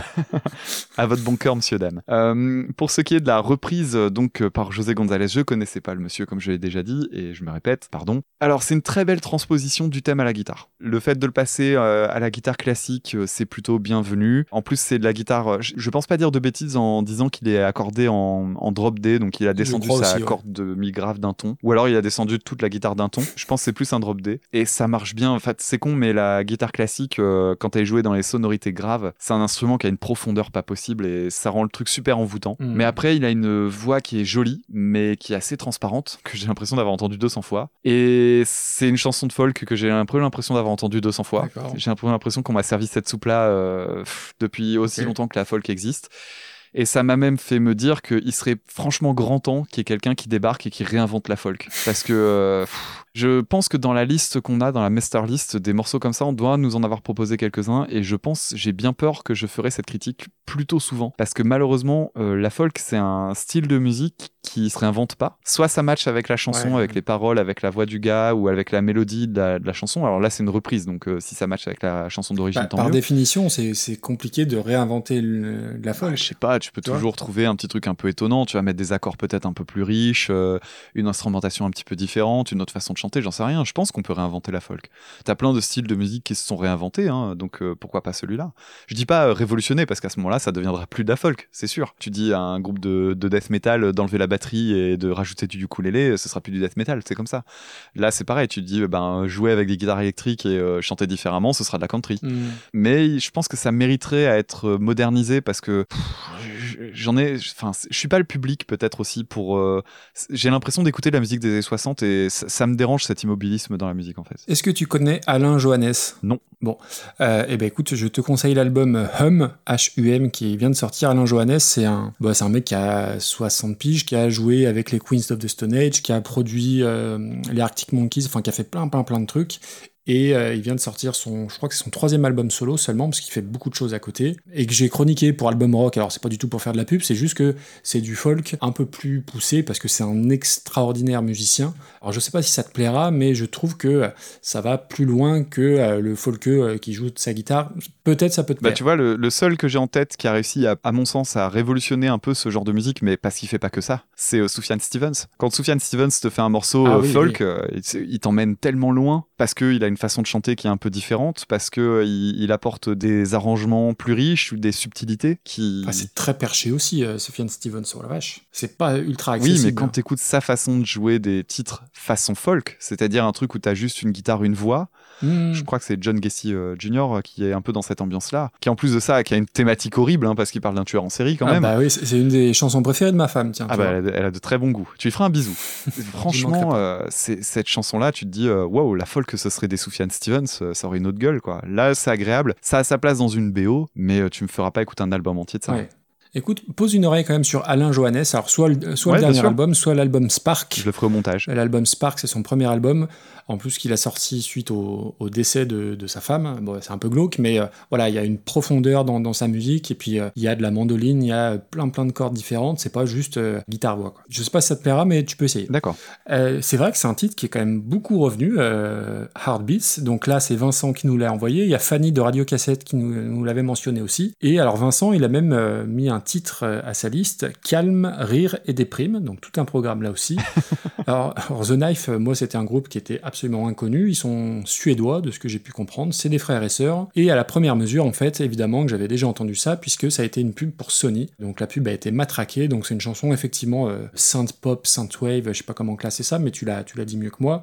Et s'il y a certains trucs de ce genre-là qui peuvent à peu près me plaire, euh, moi j'avais été plutôt bien client des Chromatics la dernière fois, et ben là pas du tout, moi Ah c'est oui. la voix qui me dérange, alors c'est ce qu'on disait tout à l'heure sur J Division, Euh, si la voix me dérange, j'ai du mal à aller au bout, et ben là c'est exactement ça, je trouve que elle a une voix très très désagréable. Ah, moi, je trouvais que ça ressemblait à du Cindy Lauper. Ah ouais, bah du Cindy Lauper euh, qui chante faux, quoi. Mais ouais, c'est pas euh, sympa. Je sais pas. Donc du coup, euh, j'étais impatient de passer à notre ami euh, José González que je connaissais pas plus. Alors, euh, il a un nom de footballeur euh, au FC Porto, mais pas du tout. Hein. Il, il, il est, c'est même pas un folkeux euh, qui vient du fin fond de l'Arkansas. Il est suédois avec des parents argentins. Donc euh, voilà, joli mélange. Euh, moi j'ai beaucoup aimé. Ça fait très euh, Into the Wild, bande originale de ce genre Avec de film. très belle Ou je sais pas si tu connais la série euh, This Is Us, Non. qui est moi qui m'a fait chialer. C'est une série que j'adore, où il y a plein de flashbacks euh, avec le père qui se souvient de la naissance de ses gamins. Enfin, c'est une espèce de fresque sur une famille américaine sur deux, trois générations, avec des flashbacks et des flash forward. Et c'est très très beau. Et moi j'ai beaucoup aimé. Et c'est une chanson qui aurait tout à fait pu être dans le, la bande originale. Et d'ailleurs dans la bande originale, tiens, il y a un autre folkeux peut-être qui te plaît. Euh, Patrick Watson, ça te parle? Non. je crois qu'il est canadien, il fait de la folk très bizarre aussi, mais alors c'est pas aussi barré que Sufjan Stevens, mais pose une oreille dessus, ça peut peut-être te plaire. Bref, donc voilà, ça fait vraiment ce genre de bande originale de série. Ça ressemble à mille autres choses, on est bien d'accord. Ça ressemble à tous les, les folk modernes, là, les Fleet Foxes, Bon Iver, Fink, ce genre de trucs là. Au début, j'ai trouvé ça bien sans plus, mais à la réécoute, euh, ça s'est vraiment bonifié. Je trouve que c'est assez fort d'avoir euh, pris une chanson euh, électronique presque un peu robotique et d'en faire une vraie jolie chanson folk. Tu as parlé de la transposition, c'est exactement ça. Il l'a très très bien transposé et surtout, je trouve que c'est moins gros sabot que l'original. Je trouve que c'est un peu plus subtil et le simple fait qu'il ait une voix plus jolie que Madame The Knife, eh ben ça me fait préférer assez largement sa reprise à l'original. Donc ouais, je suis beaucoup plus client que toi de, de ce genre de truc. Autant euh, je vais pas réécouter la, la version originale, autant euh, José González, je pense que je vais, je vais creuser un petit peu. D'accord. Je dis pas que je vais aller écouter toute sa discographie euh, d'une traite, parce que le folk c'est un peu pareil que Slipknot. J'ai du mal à écouter un album d'une traite aussi. Et je, je fais ça par intermittence, parce que c'est un côté un peu lassant, et du coup, euh, ouais, à voir. Bah écoute, moi c'est un peu l'inverse. Hein. Je pense que je réécouterai The Knife parce qu'ils avaient des petites chansons cool pour la bagnole. Après, José González, il y avait un truc qui était pas mal, c'était la guitare. Moi, ça m'a fait passer le temps parce que la guitare était agréable à écouter, quoi. Pour moi, c'est largement au-dessus de Damien Rice et sa reprise de Creep. hein. Il y a beaucoup plus d'originalité. Oui, je, ça me dérange pas parce que vraiment l'arrangement de guitare est réussi, donc. euh, Donc on classe ça au-dessus, on est bien d'accord. Oui. Donc on est euh, top 30. C'est ça. À peu près. Tu vois, moi je compare ça un peu. Alors c'est. euh, ouais, Lovely Day par Al J. Tu vois, il y a euh, le côté qui se bonifie avec le temps. Alors, il est En où, Lovely un Day titre diamétralement opposé, il est euh, ligne 21. D'accord, oui, je le vois, je le vois, je Tu le as vois. peut-être trouvé ça haut. Alors, alors, ce que ah, vous ouais, n'entendez, ah, ce que vous n'entendez pas, ce que vous voyez pas, c'est son move. c'est, moche ce que vous faites, monsieur. Parce que il dit, oui, je vois que ça ressemble un peu à Al J euh, dans ce coin-là. Ce qu'il oublie de dire, le monsieur euh, Maxime là, c'est que juste en dessous de Al J, c'est Vanina de Et on Dave. touche pas à Vanina. Et donc du coup, c'est juste pour pas dire, euh, je le vois au-dessus de Dave. Ah, j'aurais essayé. hein. ouais, ouais. Euh, ah, non, tu mais croyais voilà, que t'allais faut m'avoir. regarder dans cette zone-là. Là, on voit ton côté politique. euh, cette zone-là, c'est une façon correcte euh, de. Élément de langage. Tout à fait. Alors, parlons peu, parlons bien. Moi, je te propose entre Nirvana et Rammstein. Et je la fais en, en mode cadeau parce que je sais que t'es dubitatif sur la version de Nirvana. À mon sens, je l'aurais mise en dessous, mais je te- Ouais, non, c'est pas. pareil, je fais un petit move. C'est pas dégueu, c'est pas dégueu. Euh, ouais, c'est une belle 24e place. Écoute, ça me va, je prends. Marché Et conclu. puis encore une fois, même si euh, Nirvana, à mon sens, mérite peut-être d'être au-dessus, c'est pas tant la question que de voir aussi un classement qui a une autre gueule que ce qu'on trouve euh, Oui, sur tous les sites de fait. classement où les premières euh, où les meilleures reprises sont toujours les mêmes. Il ne reste plus que deux chansons, donc l'une étant mon pins, bah, ça laisse plus des masses de choix. On va parler de la chanson L'amour à la plage de Niagara, reprise par Ludwig von 88.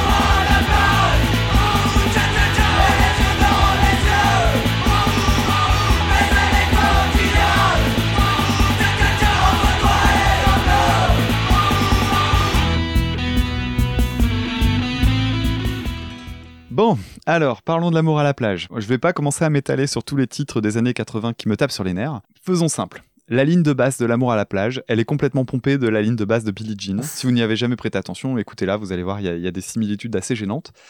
C'est un titre qui a des paroles euh, creuses, lourdingues. Mention spéciale au break en ouillet. Alors le ouillet euh, en français avec le yé, c'est quelque chose que j'adore, ou le yeah. Enfin bref, c'est moche. C'est une chanson de mariage, et c'est tout. Ça s'arrête là.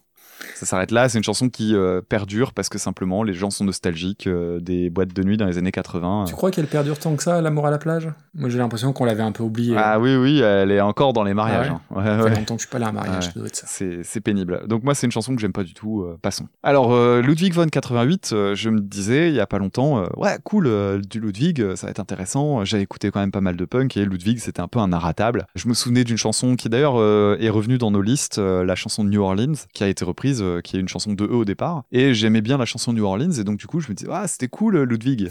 Et puis, du coup, je suis allé regarder. euh, D'abord, j'ai écouté la version de Niagara, dont je vais reparler dans un, dans un instant. Et puis, j'ai aussi réécouté les morceaux les plus connus de Ludwig euh, sur Deezer. Et c'est pas bien, Ludwig. hein. Ah. C'est c'est pas bien. Ça fait partie euh, de la veine euh, punk rigolard. C'est un peu comme t'avais les, les, euh, les Berruriers Noirs qui euh, travaillaient avec des boîtes à rythme. Mais les Berruriers Noirs, il y avait du fond. Il y avait des paroles, euh, il y avait un- une colère, il y avait un truc qui aujourd'hui fait que même si ça a vieilli musicalement, ça reste un, un jalon. Les Ludwig, tu prends une musique de mauvaise qualité de façon générale, euh, avec un côté rigolard. Et en fait, si tu rigoles pas ou si t'as pas connu ça au bon moment, c'est chiant. Ouais.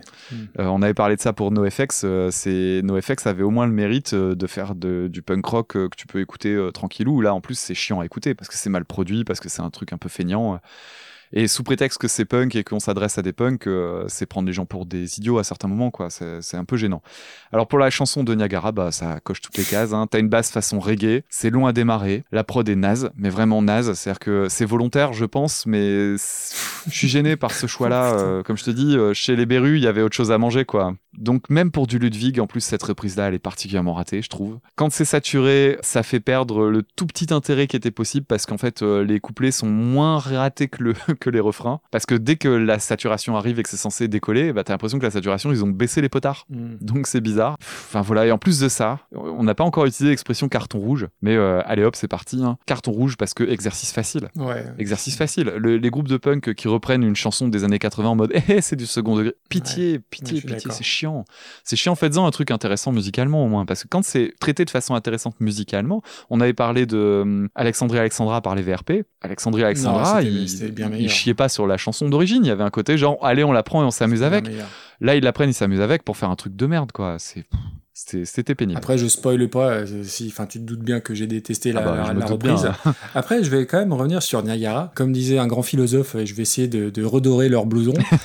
L'amour à la plage, c'est peut-être leur pire chanson. Tu vois, Je dans la semaine, quand j'étais en train de préparer les notes, j'ai fait un petit tweet en disant Putain, y a, tu commences à bosser sur des, les notes et tu arrêtes tout parce que tu réécoutes des, des choses que tu avais oubliées. et bah, Niagara, moi, j'avais oublié. Et Niagara, moi, je trouve que dans le côté pop rock euh, français, euh, radio mainstream des années 80, je trouve qu'on les a un peu oubliés et qu'il serait temps de les réhabiliter. Moi, je trouve ça plutôt pas trop mal. Alors, pas cette chanson, hein, entendons-nous bien, mais je trouve que c'est meilleur que Les Affreux Téléphones, c'est meilleur que plein plein d'autres trucs. Les affreux téléphones. Euh, les chansons euh, J'ai vu, euh, Je dois m'en aller, Pendant que les champs brûlent, tout ça, j'ai réécouté le best-of du coup, et alors ça invente pas le bidon de 2 litres, mais c'est plutôt pas mal pour l'époque. Alors après, euh, oui, la, la prod euh, sur ce morceau-là, elle est, elle, est, elle est affreuse, on est bien d'accord, mais ouais, moi j'ai, j'ai- j'aimais, enfin j'aimais bien.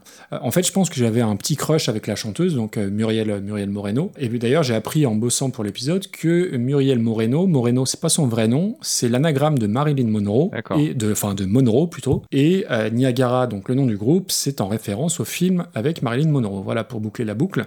Donc du coup, j'ai stoppé les notes, j'ai écouté le best-of, et effectivement, l'amour à la plage, euh, le côté, euh, les, les gros synthés Club Dorothée et les out cha-cha-cha, bah, c'est juste plus possible. Même, même dans sa façon de chanter, elle a, un- elle a une façon de chanter très années 80, avec un vibrato très très long. C'est vraiment pas très agréable. Après, voilà, c'était euh, tube de l'été euh, à l'époque, mais euh, c'est quand même mieux que la lambada ou la socadence, à mon avis. Ah non, non, non, non, non, non, non, non, non, non, non, non, non, non, non, je m'inscris en faux, tu peux Oula. pas dire ça. La lambada, bordel, qu'est-ce oui, qu'il non, est tu as raison, tu as raison. oui, oui, tu as raison. Euh, oui, oui, la lambada, c'était pas mal. Après, c'est le côté euh, déformation euh, de, de ce que c'est devenu, et Chico et Ah Roberta et tout ça, euh, le côté euh, pressage TF1, bref. Donc c'est mieux que Socadence et Carapicho, pour en citer un autre. Qu'est-ce que t'es réactif? Bah, je peux t'en citer d'autres, hein, si tu veux. hein. Il y a Calelo, Wes, Alané, bref. Contrairement à toi, j'ai une bonne mémoire, malheureusement. Pour des fois, c'est c'est pas un service à me rendre. Ah, ça me sauve hein, à certains moments, oui, c'est très positif. Mais tout ça pour dire que bah, c'est cool de pouvoir reparler de Niagara. Et après, pour nos amis Ludwig von euh, 88, pff, ouais. Avant d'écouter, j'ai regardé les notes, et d'ailleurs, au passage, merci Pierre-Yves. J'ai vu que ça datait de 1994, donc je me suis dit, avec un peu de chance, ça sera peut-être moins cracra que le punk français des années 80. Ouais, mm, bof, quoi. L'in- L'intro, les effets dans la voix, euh, c'est pas très réussi. Et surtout, le couplet, tu sens qu'à un moment donné, après le couplet, ça va péter, tu sens très bien que ça va exploser, et quand ça explose, bah, c'est la cata. C'est du bruit plus qu'autre chose, ça hurle avec une saturation, t'en as parlé, des accords punk bien dégueux, bref, tout ce que je déteste. Donc en gros, si on résume, les couplets sont inaudibles, le refrain est bruyant, le son est tout pourri. Euh, si c'était une chanson à écouter à, je sais pas, à 4 grammes euh, pendant les fêtes de Bayonne ou dans une bodega avec de la sangria chaude, Oui. euh, je vois pas trop l'intérêt de ce genre de truc. En plus, ça, ça dure plus de 5 minutes, ce qui est quand même très long pour du punk. Alors pour du mauvais punk, c'est encore pire. Il y a un truc que je sauve, c'est les 3 ou 4 dernières secondes. Je vais pas spoiler, hein, vous écouterez le morceau. Euh, mais voilà, c'est le seul truc que, que je retiens parce que c'est quand même pas très agréable, c'est pas très réussi. Et alors je sais très bien que, enfin non, je sais pas très bien, j'imagine qu'on on l'a envoyé à dessin et parce que c'est du punk. Ah, c'est pour toi, celle-là, pas le punk. cadeau. Euh, donc c'est pour moi, bah ça va pas me réconcilier avec le punk. Je suis désolé. Non, et d'ailleurs, euh, ce serait bien que vous fassiez l'effort, les gens, de- d'envoyer du punk correct, parce que moi j'aime bien. ce serait cool qu'on puisse Ouais, bah, écouter des trucs faut-il en trouver? en. Mais il y en a, il y en a, il y en a plein, il y en a plein. Juste une remarque sur l'album aussi, parce que l'album vient. euh, je parlais de carton rouge sur l'intentionnalité, pas sur l'intentionnalité, mais sur l'exercice. Je vais mettre un carton rouge aussi sur l'intention, c'est-à-dire que le morceau est tiré d'un album qui s'appelle 17 plombs pour péter les tubes, qui a comme plus grand atout son Ah ouais, titre, qui est un peu rigolo, mais en fait c'est euh, des, il y a des reprises de, de Amoureux solitaire de Lio, de We Will Rock You, ça te ferait plaisir, de Come Together, euh, enfin, et de Stairway to Heaven, et euh, moi je vois ça, je me dis, euh, Putain, c'est vraiment, euh, en plus de ça, c'est pour faire une espèce d'album de merde. Et, et le pire, franchement, le pire là-dedans, c'est que tout punk qui sont, quand ils font ça, ils sont pas débiles, ils savent que les gens vont l'acheter pour la blague. Et ça, ça m'emmerde. Ouais, bah, c'est vrai, ils pourront se défendre en disant Ouais, attends, excuse-nous, mais quand nous, euh, no- tout notre public achète un album, ça fait jamais que 500 personnes qui l'achètent. Ouais, peut-être. N'empêche qu'à ce moment-là, tu fais quand même un, mou- un, un move euh, où tu traites ton public comme une vache à lait. Ouais, Mmh, moi, ça me dérange. fait, ouais. Écoute, euh, ouais, ouais, non, j'ai. Je sais pas où est-ce que tu veux classer ça, mais pour moi, ça Pouh, vole pas bien haut. pouh, alors, bah, ce sera très très bas, hein. ce sera du très fond de classement, ça. Ouais. Euh, tiens, bah, revoilà notre attaque-attaque. Ouais, pour moi, c'est au-dessus quand même. hein. Juste au-dessus d'attaque-attaque. Putain, non, tu peux pas mettre, non, tu peux pas mettre les, les To Be Free avant, abuse pas. Ah bah, To Be Free, ils avaient les euh, 75 euh, répétitions de Baby Baby. Ouais, mais c'est Ah, mais les d'ailleurs, c'était peut-être du proto Justin Bieber, en fait, à ce moment-là. Franchement, tu préfères écouter Il est 5 heures Paris Ah, s'éveille ou écouter Il est euh, 5 heures. Ludwig von 88 Ouais, sans problème. Ludwig, là, elle était vraiment pénible. En plus, c'est une chanson qui m'emmerde au départ, quoi. L'amour à la Ah plage. ouais pff, non, merci, quoi. Ouais, laisse-la là. Ouais, écoute, laisse-la euh, là. allez, Elle est bien. va. Je suis bon prince. Donc ça la met Il est 93 tard. Voilà. Et on, se rapproche, on va mettre euh, le centième au prochain épisode alors. Ouais. Putain, on va arriver à 100. C'est Ça va bon, commencer ça. à être joli. Bon, ça y est, le pins. Allez, le alors, pins. on est à combien en enregistrement là? 2h18 Bon, bah, on est parti pour 3 heures. hein. Ouais, je pense, ouais, il va falloir. Le dernier morceau, c'est la chanson Le Déserteur de Renault, repris par le collectif de rap L'Erreur Co.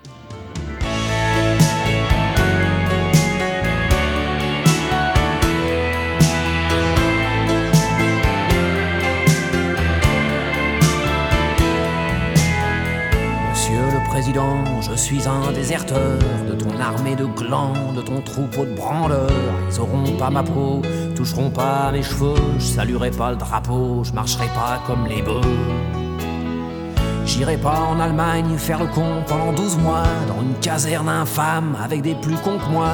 J'aime pas recevoir des ordres, j'aime pas me lever tôt, j'aime pas étrangler le borgne plus souvent qu'il ne faut. Plus souvent qu'il ne faut. Surtout, ce qui me déplaît, C'est que j'aime pas la guerre. Qui c'est qui l'a fait? C'est les militaires. À chaque époque, il y avait des bavards comme vous et moi. Mais en ce temps-là, rien n'a changé. Ils sont nuls, ils sont moches et puis ils sont teigneux.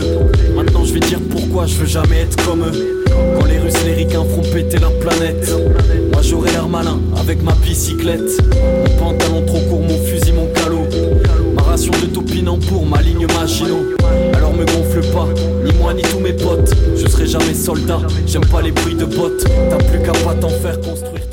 Bon alors, Renault, Renault, Renault. Hmm. Par où commencer Disons que euh, on a souvent euh, caricaturé euh, Goldman, Goldman, Goldman euh, avant même d'avoir Goldman et n'importe quel autre chanteur. mon premier amour d'enfance, c'est Renault. C'est, je crois, mon premier vrai coup de foudre en musique. Je me souviens très bien que la chanson qui m'a le plus marqué à cette période-là, c'était une chanson que j'ai dû connaître exactement à l'époque où elle est sortie. Donc je devais avoir 8 ans. C'est la chanson La balade de Willy Brouillard qui ouvre l'album à la Belle de Mai, qui dans son sound design, dans l'histoire qu'elle raconte, m'avait fasciné et m'obsède encore aujourd'hui. Je trouve que c'est une de ses plus belles chansons. Et donc, euh, à ce moment-là, pour raconter euh, la petite histoire, ma mère avait une, une amie qui était fan de Renault. Et euh, le mari de cette amie euh, lui avait offert, euh, à ce moment-là, il y avait un, un très très joli coffret de CD qui était sorti. C'était une espèce de, de grande tour. Ça ressemblait à un, un petit peu comme tu dirais les téléphones britanniques. Oui, oui, je me souviens. Et euh, t'avais coffret. l'intégralité de Renault dedans. Et euh, comme son mari lui avait offert ça, bah, elle s'était débarrassée de tous ses albums euh, Ah uniques et elle avait tout donné à ma mère. Et là, je me retrouve avec tout Renault à la maison, quoi. Et là, euh, je peux te dire que mes, mes parents l'ont- les ont pas vus les CD euh, très longtemps et les CD sont plus en très bon état à la maison. ça c'est clair parce qu'ils ont été tellement écoutés, trimballés, promenés. euh, je passais de boîte en boîte. Enfin, ça fait partie de, de- des albums que j'ai le plus écoutés dans ma vie. C'est tous les albums de Renault jusque La Belle de Mai. Et, euh, et donc, euh, bah, forcément, la chanson Le Déserteur. Hmm. Bah, qu'est-ce que tu veux dire? Alors déjà, euh, historiquement, c'est donc une relecture de la chanson de Vian. Donc, euh, qui était une chanson déjà euh, plutôt sale gosse. Hein. Euh, c'était quand même quelqu'un qui était connu pour euh, son côté anard. Et la version de Renault, euh, elle est modernisée, elle est belle. Alors, ce qu'il y a d'intéressant, c'est qu'il le fait d'une manière assez surprenante. C'est que c'est très posé, en fait. Quand tu lis les paroles et tout ça, là, sa chanson, c'est presque un slow, en fait. Quand si tu faisais pas attention aux paroles, Mhm. c'est très très doux. À mon sens, c'est la meilleure période de Renault, cette période-là. Alors, je sais qu'il y a beaucoup de gens qui aiment beaucoup les tout débuts, euh, le moment où il était vraiment en mode euh, guitare-voix, euh, le titi parisien. Ouais, hexagone et tout voilà. ça. Alors, Ouais. c'est aussi une période que j'adore, mais j'aime bien la période des années 80 parce que, euh, alors même si c'est ça a pas forcément bien vieilli, faut le reconnaître, c'est quand même un moment où tu avais les d'abord de très belles paroles parce qu'il était plus uniquement dans de la colère pure. Il commençait à mettre une forme de poésie encore plus en avant. Il montait aussi en âge, donc il traitait d'autres problématiques, d'autres questions. Tu faisais une référence tout à l'heure sur euh, Twitter sur la pêche à la ligne Ouais, qui est une de mes chansons préférées. euh. qui est une des plus belles chansons aussi. euh, on parlait de Cabrel tout à l'heure. Je serais bien emmerdé Ouais. si on devait euh, mettre les deux côte à côte parce que La pêche à la ligne, c'est une chanson sublime. Je suis d'accord. Il avait fait Miss Maggie à ce moment-là, qui était Oui. super bien produite en termes de musique. Et puis les paroles, je les ai réécoutées il y a pas longtemps, mais qu'est-ce que c'est bien écrit, quoi. hein. Ouais. Car aucune femme sur la planète ne sera jamais plus con que son frère. c'est tellement drôle. Pourtant, tu vois, euh, j'ai réécouté ça avec ma compagne l'autre jour. On se disait, on- maintenant, on se méfie un peu de ce genre de chansons. On se disait, est-ce que c'est pas un peu essentialiste quand même sur les nanas et tout? Et en fait, euh, c'est quand même tourné d'une manière où ça met moins les femmes sur un piédestal, ce qui serait complètement con, mais ce qu'il a déjà fait dans beaucoup de chansons Oui. que euh, de pour désinguer les, la catégorie sociale homme. Et euh, en ça, il était quand même assez précurseur. Elle est vachement bien sa chanson. Enfin bref, c'est une période qui est géniale en fait, la période des années 80. Je suis moins fan de Dès que le vent soufflera par exemple, qui est quand même une des chansons les plus emblématiques de cette période-là. C'est un peu plus tard hein, quand même, c'est euh, fin des années 80 pour celle-là. Oui. Mais voilà, c'est une période que j'aime bien parce que euh, t'avais à la fois euh, les paroles intéressantes avec toujours un peu de la colère, t'avais des arrangements qui étaient de qualité. En plus, celle-là, c'est une chanson qui est dans la veine d'un de ses- d'une de ses inspirations principales qui est Brassens. La, la façon d'écrire euh, le déserteur, c'est tellement proche de Brassens. Donc c'est pas mon instru préféré, mais il y a une chouette ligne de chant, les paroles sont géniales, c'est une chanson qui compte quoi, vraiment. Autant dire que quand, euh, alors je vais dire euh, qui nous a filé cette chanson? Cette chanson, elle nous a été filée par euh, Loïc. Et Loïc, c'est pas n'importe qui, c'est un copain de la vraie vie véritable. Ah, ok. Ouais, c'est mon collègue euh, à l'école euh, qui a les, les Ulysses et euh, qui m'avait proposé ce morceau-là parce que lui écoute pas mal de rap et on, on a discuté beaucoup de musique ensemble. Et il a attiré mon attention sur certains artistes. En plus, on n'est pas, on n'a pas tout à fait le même âge, ce qui fait qu'on a un décalage sur notre appréciation du rap. par exemple, euh, lui, il est beaucoup moins sensible à IAM que moi, tu vois. Par, ça, te donne une idée. Ah, il est plus jeune, quoi. Ouais, il est, bah, il est plus jeune clairement et, et du coup lui la trappe et tout ça, il a grandi avec et ça le dérange pas. Alors que moi la trappe pour moi c'est une hérésie euh, à mettre au même niveau que le reggae. Et, voilà donc euh, quand il m'a proposé l'erreur et que je voyais que c'était du Renault, alors je sais qu'il aime beaucoup Renault aussi, donc je me disais ok, mais j'étais un peu sceptique. Et là je tombe sur la sur la version et dès les premières secondes, je me suis rendu compte que c'était une une famille de de sonorités dans le rap qui me plaît bien. Parce que c'est justement très très proche Eh oui. euh, de, de ce que peut faire IAM. Ça m'a ça évoqué Ayam moi aussi, hein, du peu que je connais. Mais oui, euh, en fait, c'est un instru de rap, alors on appelle ça le boom bap. C'est-à-dire qu'en ggros, la percussion, c'est vraiment boom bap. Euh, Ça, ça se présente assez bien. Euh, Aujourd'hui, la trappe, c'est beaucoup joué sur les, les, les hi-hats, donc les cymbales. Ça fait des tic tic tic tic. Et c'est insupportable, enfin, en tout cas en ce qui me concerne, mais c'est imblairable. Et euh, chez euh, le boom bap, c'est le beat à l'ancienne, en fait, qui aujourd'hui se fait plus parce que c'est daté, c'est vie- vieilli, en fait. Alors que purée, quand je vois des gens qui font ça aujourd'hui, je trouve ça tellement bon. Donc voilà, donc il y a un boom bap, c'est un gros exercice de sample euh, avec des trucs qui sont très bien trouvés. Alors c'est aussi la faiblesse de l'exercice et je pense que c'est ce que tu diras. Alors on va refaire un point statistique. la boucle qui est utilisée, elle dure 4 secondes. Donc j'ai chronométré et euh, j'ai divisé. Ça veut dire que dans la chanson, on l'entend 55 fois. Ouais, la vache. Donc forcément, c'est un poil entêtant. Mais malgré tout, moi, ça m'a pas dérangé une seconde parce que le texte est tellement puissant, parce qu'ils en changent pas une virgule. Donc le texte reste le même. Et j'ai l'impression que finalement, tu fais pas attention à ça, ouais. Et c'est là que j'ai eu un, un moment d'épiphanie. Je me suis dit, mais bordel, en fait, Renaud, il écrivait du rap. Mais bien sûr. C'est là que tu te dis, euh, mais qu'est-ce que c'était logique de refaire cette chanson-là en rap. Celle-ci particulièrement. Voilà, euh, c'est un instrumental qui est super envoûtant. Et j'ai essayé d'écouter le reste de l'album un petit peu. Alors, j'ai pas tout creusé parce qu'il y avait des chansons que je connaissais pas et je voulais absolument connaître la version d'origine. Mais euh, c'est un album sur lequel ils ont repris euh, du Ferré, du Brel, du Gainsbourg. Et à chaque fois que j'ai tapé dans les albums, enfin dans les morceaux, juste par curiosité pour voir si c'était dans la même ambiance ou si c'était juste une, un heureux hasard, à chaque fois c'était du, du même tonneau. Quoi. Ouais, du peu que j'ai écouté aussi, ouais, ouais, c'est c'est raccord. Ouais.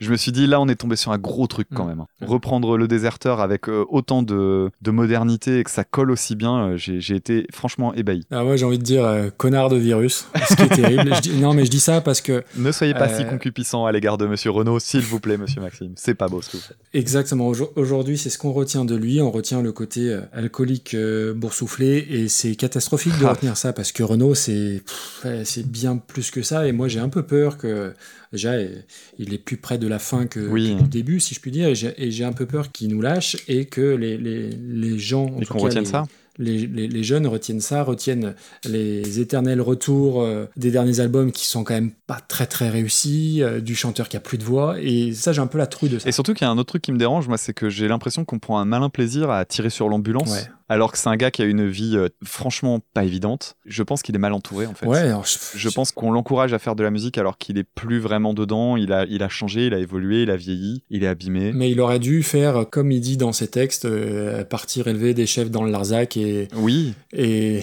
et tourner le dos à tout ça, quoi. Et je vais te dire un truc terrible. L'autre jour, je voyais un truc à la télé sur euh, Balavoine. Et je me disais, quand tu vois Souchon qui prend position pour Macron après avoir écrit Full Sentimental, et Renault qui, qui avait fait sa petite sortie sur Juppé, alors qui, était, qui avait quand même été pas mal monté en épingle, hein, parce qu'il avait pas non plus Oui, soutenu oui, Juppé, faut pas déconner. Mais euh, il y avait eu cette petite sortie, puis il y a toutes ces chansons un petit peu dérangeantes, euh, les bobos et tout ça, où tu dis, quand même là, tu. Et puis le coronavirus, alors là, c'était le pompon avec c'est euh, pompon, son ouais. début raciste sur les Chinois et tout. Enfin, c'était vraiment gênant, gênant, Et gênant. puis c'est mal écrit, quoi. C'est, Ouais, mais ouais, le- c'est le, le, clip, euh, Ah même ouais, moi, avec honteux, euh, hein. mon iPhone, j'aurais Oh. pu filmer mieux. Enfin bref. C'est pour ça que je te dis qu'il est mal entouré. Mon et, et je me dis, certain. d'une certaine manière, quand tu vois quelqu'un comme Balavoine, tu te dis, bah finalement, heureusement que Balavoine il est mort, parce qu'à un moment donné, on l'a gravé tel qu'il était au moment le plus emblématique. C'est très triste de dire ça. J'aime pas dire ça d'un artiste, mais euh, j'aurais bien aimé que Renaud arrête sa carrière aussi euh, après la Belle de Mai, qu'il aille mieux, C'est parce ça. que clairement, il allait pas bien. J'aurais tellement souhaité qu'il passe le reste de sa vie à se soigner, à se mettre à l'abri, mais il avait besoin aussi euh, de, enfin, tu sais, tu as dû suivre un petit peu aussi toute son histoire après.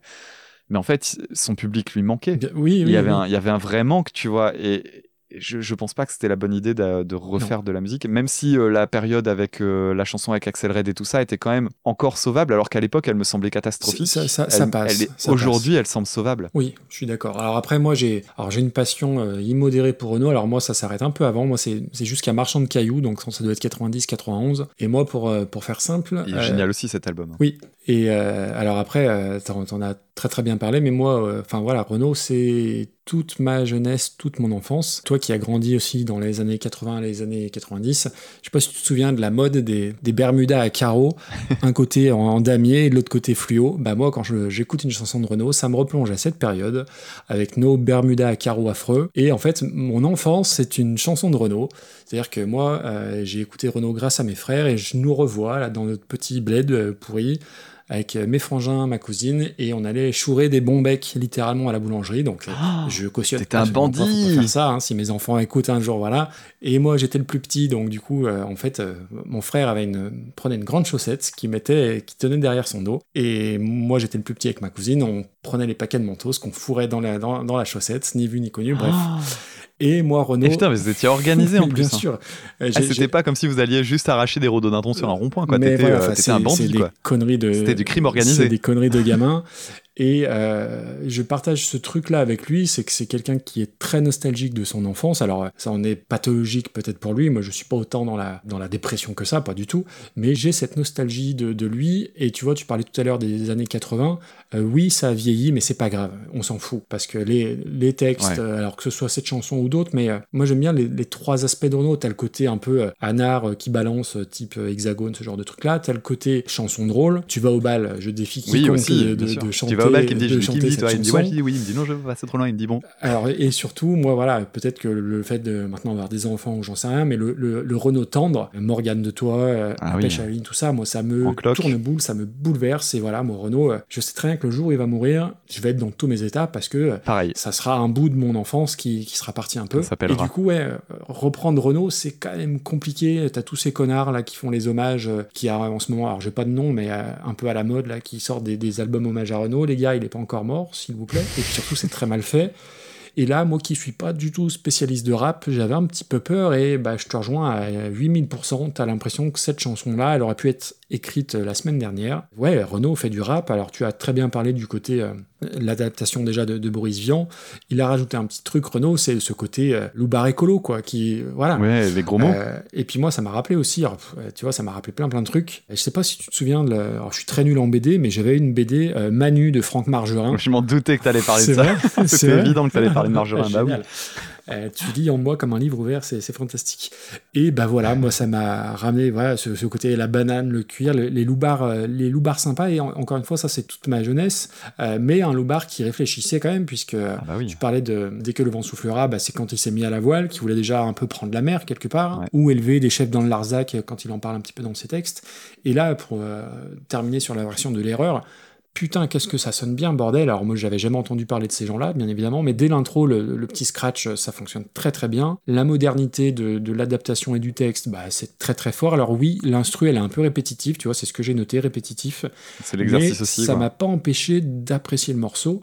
En plus, ce que j'aime beaucoup, alors j'ai j'ai pas réussi à trouver de, de, de quel documentaire viennent les petits extraits un petit peu parlés, mais je trouve que ça amène du sens au propos. Ouais, j'ai vraiment vraiment beaucoup aimé. Alors euh, encore une fois, je savais pas si c'était une bonne idée d'aimer ou pas, parce que je suis assez nul en culture rap, hein, je, je découvre à peine Ayam, mais ça m'a ramené à ça, parce que j'ai écouté en plus euh, l'école du micro d'argent bah, il y a pas très longtemps, on a discuté toi et moi.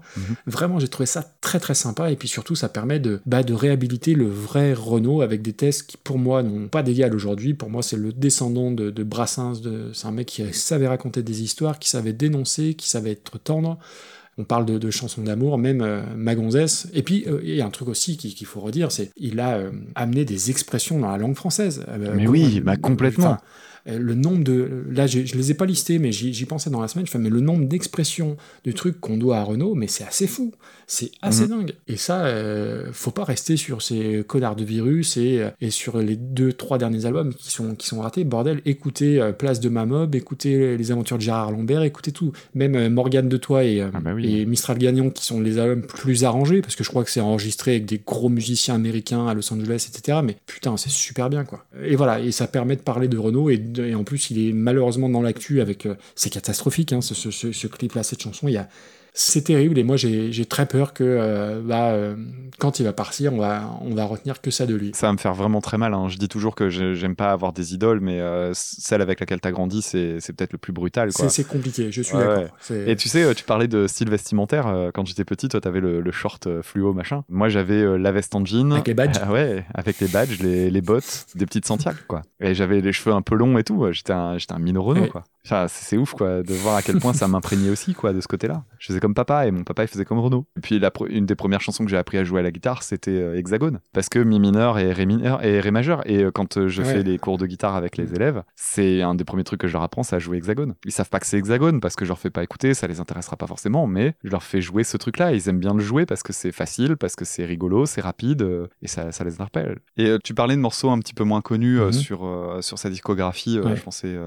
et j'ai- deux chansons moi, dont on parle jamais que j'aime beaucoup qui viennent de, de À la Belle de Mai. Alors, À la Belle de Mai, c'est un album que je trouve très imparfait. Il y a des morceaux qui sont un peu balourds avec beaucoup d'accordéons et tout, et c'est des trucs qui me parlent pas. Malgré tout, il y a quand même deux merveilles euh, qui sont parmi ses plus belles chansons. Il y a Son bleu Ouais. qui parle de, du chômage. Et euh, bah, quand t'es fils d'ouvrier et euh, que tu connais ton père qui a remballé son bleu alors qu'il a connu que ça, Ah oui, oui, oui. eh ben, ça fait mal au ventre. hein. À, chaque fois que je, l'ai- à chaque fois que je lis les paroles, moi je peux pas faire autrement que euh, faire un transfert et ça, ça me fait ça me fait chialer comme un môme. Et après, euh, la médaille, parce que la médaille, c'est euh, la chanson euh, toute douce et tout ça, et en étant tellement violente, antimilitariste. Et le contraste, il est tellement fort que c'est superbe. Oui, puis en plus, il y a, il y a un côté, un aspect régional, parce que c'est quelqu'un qui est originaire du Nord aussi, Renaud. Non, il- non, non, c'est son est- père, ou c'est son grand-père, je sais plus. Oui, c'est ça. Il a des origines de loin, mais lui, c'est vraiment le titi parisien. Ah oui, c'est Par le contre, titi s'est- parisien, tu as raison. Il s'est réinventé une culture nordiste suite à, au tournage de Germinal. Oui, exact. Parce ça. que euh, pendant le tournage de Germinal, il s'est retrouvé avec euh, plein d'anciens mineurs, en fait. Et d'un seul coup, il s'est réinventé un passé un peu fantasmé, d'ailleurs. hein. Et il y avait un côté, euh, il a surinvesti une portée sociale qu'il pouvait avoir euh, par ses textes, en essayant de... tu sais, il a, il a, la légende veut que les figurants étaient moins bien payés que ce qu'ils pensaient. Et donc, du coup, il a mené une grève sur le tournage pour qu'ils soient mieux payés, les, les personnes sur Voilà, le la tournage. quoi. réalité euh, rejoint la fiction. C'est Voilà, en fait, lui, dans sa tête, il était devenu Étienne Mm. Lantier, quoi. Donc voilà, il y a, y a tout ce côté-là qui est un petit peu fantasque. Mais oui, c'est, il, avait, il avait refait ça. Et bon, il avait fait cet album-là, Renault Cantel Nord. On nous a proposé euh, la chanson euh, Tout en haut de Ch'téry. euh,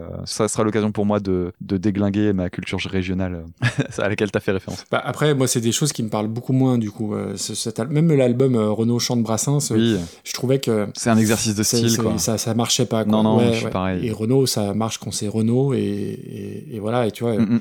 Je suis retombé sur, alors après c'est un classique, et on parlait des plus belles chansons françaises. Mistral gagnant, alors oui c'est très connu, c'est très cliché, mais c'est difficile de faire Qu'est-ce que tu veux faire contre Mistral gagnant? C'est difficile de C'est- faire c'est- une merveille, c'est un bijou. Et en plus de ça, euh, là, c'est là que tu vois aussi le, un, un entourage génial en termes d'écriture. Il a été entouré euh, quasiment tout le temps des mêmes musiciens pendant très longtemps, notamment son arrangeur. J'oublie son nom malheureusement, euh, alors que vraiment c'est que et chemise avec son arrangeur. Et euh, il y, a y un travail de malade sur Mistral gagnant. C'est superbe, c'est une des plus belles intros de la Ah musique. ouais, ce petit existe. piano, ça me, ça me met les poils à chaque Et fois. sans être mièvre. Non, c'est balèze. Et pour les détracteurs qui disent qu'il a jamais su chanter euh, autrement que sur les studios, euh, tu vois, je suis retombé sur un live, alors je sais plus lequel c'est là, que j'ai écouté dans la, vraiment dans la semaine. Je sais pas si c'est euh, Visage Pâle, Rencontre Publique ou je sais plus lequel, où il joue à la mutualité. Et putain, bah, il chantait, bordel. C'était pas juste. Mais oui. Il y avait vraiment de l'énergie, et puis même les textes, enfin les, les, les mots entre, entre les morceaux, mais c'était d'une drôlerie, d'une. Il faut, il faut absolument ouais, il écouter est, tout ça. il est facétieux Ouais. en fait. Il, il est facétieux. Il avait un côté gamin qui était intéressant dans les débuts de sa carrière et tout ça. Il y a toujours eu ce côté euh, sale gosse quoi. Ouais. Un peu poil à gratter, mais en même temps sympathique. Tu sais, euh, dans les dans les classes, on parle des attachants. C'est les, les gamins qui, franchement, à certains moments, t'as envie de dire, toi, tu m'emmerdes. Et, euh, et en même temps, tu, tu les aimes bien parce qu'ils ont un, ils ont un truc que les autres n'ont pas. Et lui, c'est ça, c'est un attachant. C'est celui qui t'agace un peu quand même. Mais après, moi je me souviens, alors je sais pas si une fois, ouais, une fois que tout ça a été passé fin- au milieu des années 90, il y avait une espèce de légende urbaine qui disait qu'il avait maintenant il habitait à Aix-en-Provence et que la légende urbaine disait que euh, des gens l'avaient croisé en Porsche et que ça y est, bah, Renault euh, s'était fait bouffer par le système, récupéré par le système. Je, je sais pas si c'était du lard ou du cochon, mais euh, ça a été une vraie cassure là aussi dans le sens où tu te dis putain mais le mec pendant des années société tu m'auras pas etc etc et putain tu te fais bouffer à ce point alors ça rejoint ce que tu disais tout à l'heure sur bah quand tu vieillis en fait ça devient compliqué de garder les mêmes idéaux quand tu as le succès plus euh, après traverser du désert éventuellement et évidemment enfin c'est très contrasté mais moi je veux surtout pas qu'on retienne ça parce que c'est un malgré tout ça reste un épiphénomène dans la carrière de, de Renault euh, ces, ces mauvaises chansons euh, ce qu'il a fait dernièrement faut, Ouais. faut pas se souvenir de ça quoi Et je suis en train de regarder, là, j'ai un, un truc qui s'appelle euh, L'essentiel Renault, donc c'est un, un espèce de gros best-of. hein. C'est un gros best-of, il y a une dizaine de titres, une dizaine d'albums. Ouais, c'est ça, il y a 9 CD. Et je regarde la liste et je me dis, bah oui, bien sûr que tu peux faire une compile de, de 9 CD de best-of. Ouais. C'est Ouais, impressionnant de voir à quel point tu peux remplir le truc de, de merveilles. Là, je regarde, tu vois, sous les yeux, là, j'ai euh, Trivial Poursuite, Ah oui, euh. 100 ans, Putain de camion, Marchand de cailloux, l'Aquarium. J'ai raté téléfoot. Mais ouais, j'ai raté téléfoot, Petit Ah, voleur, génial, euh, dans ton sac. Purée, mais quand tu regardes, la vache, le nombre de, de bijoux qu'il y a là-dedans, quoi. Et c'est ça que je trouve rigolo, c'est que là, on va arriver aussi sur un- une question générationnelle. Toi et moi, on a sensiblement le même âge, pas tout à fait, mais on a vécu à peu près les mêmes choses. Je pense sincèrement que quelqu'un qui a 20 ans, 25 ans aujourd'hui a tout intérêt à, à découvrir Renault autrement que euh, en se contentant des plus grands tubes, même s'il y en a Ouais. beaucoup. Parce qu'en fait, ça regorge de, de pépites euh, peut-être pas oubliées, mais qui sont jamais mises en avant et qui sont connues que des fans. Un peu comme Brassens a des espèces de bijoux Bijou que tu découvres tardivement Mhm. ou Brel. Et vraiment, à mon sens, euh, le trio magique euh, de la chanson française, franco-belge si on veut, c'est euh, Brassens, Brel et Renaud, mais j'enfonce les portes ouvertes. Après, je, je sais pas si un jeune de 20 piges aujourd'hui, euh, qui déjà, espérons-le, prenne le temps d'écouter ça, je Ouais. sais pas si ça lui, lui parle comme à notre génération. J'ai un peu, je veux pas être défaitiste, mais. C'est je malheureux, mais c'est parce que c'est aussi la, la question de la transmission. Ouais. Euh, Ouais. Moi, j'ai connu, Mm. j'ai connu Renaud parce que euh, quand j'étais petit, d'abord, il, il était encore en activité. Et après, parce que c'était de la musique qu'écoutaient mes parents. Et c'est là que c'est important aussi, en tant que parent, de faire écouter de la musique à ses enfants. Bien sûr. Et tu vois, tout à l'heure, on parlait de Manu, là, de Margerin. Manu de Margerin, c'est pas ma génération. Hein. Oui. Je suis, je suis trop jeune, en fait, pour avoir connu Margerin euh, au moment où il sortait ses BD et tout ça.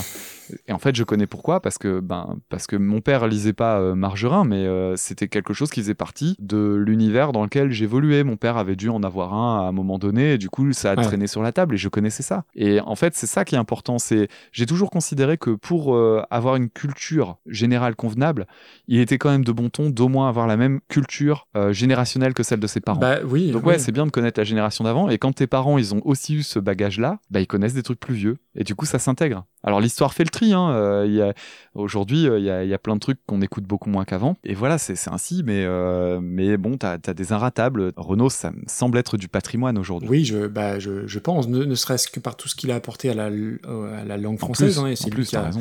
démocratisé le verlan et plus tout, tout plein d'expressions. Enfin, c'est du patrimoine, tu, tu, tu, as, tu as dit ça. ouais. En ça aussi que le rap raccroche les wagons. Parce que t'as aussi euh, des, des rappeurs qui vont instaurer des nouvelles façons de parler et compagnie. Et euh, t'auras Mhm. des expressions et du truc euh, de Verlan et compagnie qui viennent de, de, de gens comme NTM euh, et IAM qui, qui vont rester, je vrai. pense. Non, non, mais tu as raison. Mais qui auront déjà été un truc un peu plus de niche, moins accessible, et donc qui aura pas forcément le même devenir. Mais, mais en tout cas, pour en revenir à la reprise, ça, ça collait méga bien que ce soit repris en rap. hein. Ouais, complètement. Non, non, c'est vraiment une, une belle, belle surprise. Et puis voilà, euh, euh, on l'a dit en long, en large et en travers, ça permet de dire plein, plein de choses et c'est c'est cool. C'est aussi le but du podcast, hein, c'est pas forcément juste Ouais. euh, classer les reprises. En, en soi, le classement des reprises, on s'en fout, un- enfin, ouais, on s'en fout un peu. L'idée, c'est. C'est un prétexte. C'est un prétexte d'échanger et, les- et voilà, mais il faut quand même qu'on la classe. Mais, mais voilà, non, c'était cool. Alors, où est-ce que tu la vois, du fait? Oh, j'en sais rien.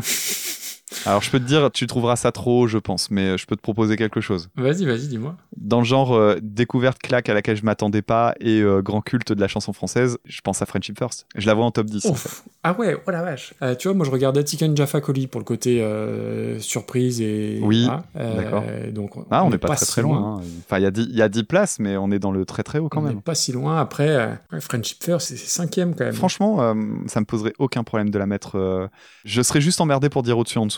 Mais euh, pff, je regarde Killing in the Name, ça m'a plu et c'est une très. D'ailleurs, je l'ai mise dans ma dans ma bagnole pour mes vacances et j'adore ce morceau, j'adore cette reprise. Euh, D'ailleurs, la, la plupart des morceaux qui sont tout en haut dans le classement, enfin, sauf les grands classiques parce que les grands classiques, j'en ai plus rien à foutre. Mais euh, les, les nouvelles arrivées, les trucs euh, un peu surprenants, ils sont dans ma bagnole et c'est un, un vrai plaisir à réécouter, notamment les Yahoos aussi. Cool. Et voilà, mais ouais, je, je sais pas trop. Je la vois là-haut, mais allez, je te laisse trancher. Eh ben, si on la met entre Friendship First et Killing in the Name, ça te va? Ouais, c'est un joli cadeau. Ça fait sixième. hein. Ouais. Après, ouais, c'est autant pour la reprise que pour tout ce qu'on a dit pour Renault que je trouve ça cool qu'elle soit là. Quoi. Oh, regarde, t'as vu ce que j'ai fait dans le tableau? Oh, putain. Alors pour les Ah, personnes qui nous écoutent, je viens de faire une erreur de copier-coller et c'est Niagara par le Digvan 88. C'est pas la même planète là non plus. C'était une très très mauvaise idée. Voilà. Donc euh, le déserteur par l'erreur Co. Et franchement, je connaissais pas le rappeur, je connaissais pas le collectif. Alors, c'est très très bien. Donc euh, déjà, moi j'envoie un énorme euh, merci à, à mon copain Loïc. Oui. Moi j'ai déjà eu l'occasion de lui dire euh, merci, mais je lui ai pas dit ce qu'on allait en dire exactement parce que je connaissais pas ton avis aussi. Et, et franchement, c'est une très très belle découverte. Bah, après, il y a une partie du, du job qui est faite par le texte Ah, bien de sûr. Renaud aussi, Oui, mais oui. Ils, auraient, ils auraient pu te la saloper et c'est pas du tout le cas. Ouais. Et puis en plus, on l'a dit toi et moi, on a écouté le reste, enfin une partie de. J'ai oublié le nom de la- de l'album où ils, reprennent aussi du, du Brel ou autre, et c'est À ces gens-là. très qualitatif. hein. Ouais, voilà, à ces gens-là, et c'est vachement bien foutu. Quoi. Ouais. Bon, Eh ben. eh ben disons. Alors on a du très haut et du très bas aujourd'hui. Donc si on fait un petit résumé, dans le très bas du classement aujourd'hui on a placé Trio avec euh, la reprise de la corrida. L'amour à la plage par Ludwig von 88, et dans le très haut du classement, euh, Le Déserteur, et dans une moindre mesure, Small Town Boy euh, par Thomas Bidegain, donc euh, belle fournée quand même. Hein. Eh ouais, ouais, c'est pas mal. C'est un bel épisode, de- très diversifié. Et, et ouais, et puis on a pu parler de Cabrel, on a pu parler de Renault, c'est cool. Non, non, c'est un vrai bel épisode. Et tu vois, moi, j'ai. Autant il y a certains morceaux où, tu vois, sur. je les ai oublié leur nom, là, Heartbeats, tout ça, je, je savais pas trop ce que tu allais en penser. Autant je savais qu'on allait pouvoir parler, se poser tranquillement pour parler de Renault. Et rien que pour ça, je suis, je suis bien content de, de ce volume 9. Et moi, j'étais très très curieux de savoir ce que tu allais penser de la reprise. Parce que autant Renault, euh, c'était couru d'avance, mais euh, je suis très agréablement surpris. Je suis content en fait de te voir découvrir le rap aussi. Je trouve ça trop cool. Ouais, ouais, bah après, tu sais, j'ai j'ai pas de culture euh, rap, je commence un peu à l'avoir. Alors après, tout me, me plaît pas. Je, IAM, c'est, c'est, enfin, l'école du micro d'argent, parce que je connais que celui-ci, ça tape tout à fait, tout à fait juste. Et puis, euh, ouais, ouais, le peu que. Alors après, ra- rap français, j'étais nul. Après, rap US, je connaissais deux, trois bricoles. Mais euh, là, ouais, Renault repris de cette façon-là, ouais, ça a été une vraie belle surprise. Mais ouais, j'étais un peu inquiet quand même. Je me disais, putain, Renault en rap, ça peut être casse-gueule. Et non, non, ça le fait. Alors, avant la conclusion, je voudrais qu'on réenregistre une intro, si tu veux bien. Ok, laquelle? Avant ton intro, tu vas aller sur Twitter, s'il te plaît. Ok, j'y vais. Et tu vas sur mon compte. Bien, chef, oui, chef. Et donc Tu regardes le dernier tweet que j'ai fait. Et tu le lis, s'il te plaît. Je voudrais que tu le lises tout haut. tu veux, que je, le- tu veux que je le lise là maintenant? Oui, lis-le tout haut, s'il te plaît. Enregistre- Enregistrement du Super Cover Battle numéro 9 en cours. On joue ensemble? Envoyez-moi quelques mots rigolos à caser, je ferai de mon mieux. Maxime, ne sachant pas faire deux choses en même temps, il ne le saura pas, on verra s'il me grille. Euh, Bill Vezet, ça faisait partie du... Alors, bah, je vais faire le bilan. ah non. Alors, je vais pas faire le bilan. Je vais laisser les auditeurs profiter de cet épisode et voir si eux les retrouvent. Quel enfoiré, quelle bande... J'avais, j'avais, j'avais ressens. 17 morceaux à caser et j'en ai casé 12. Ah, putain, je me suis fait avoir comme un bleu, j'aime pas ça. Rhododendron, mais oui, putain. Et donc, Ah, c'est c'est donc moche. voilà le bilan. Alors, moche. j'ai placé 12 mots.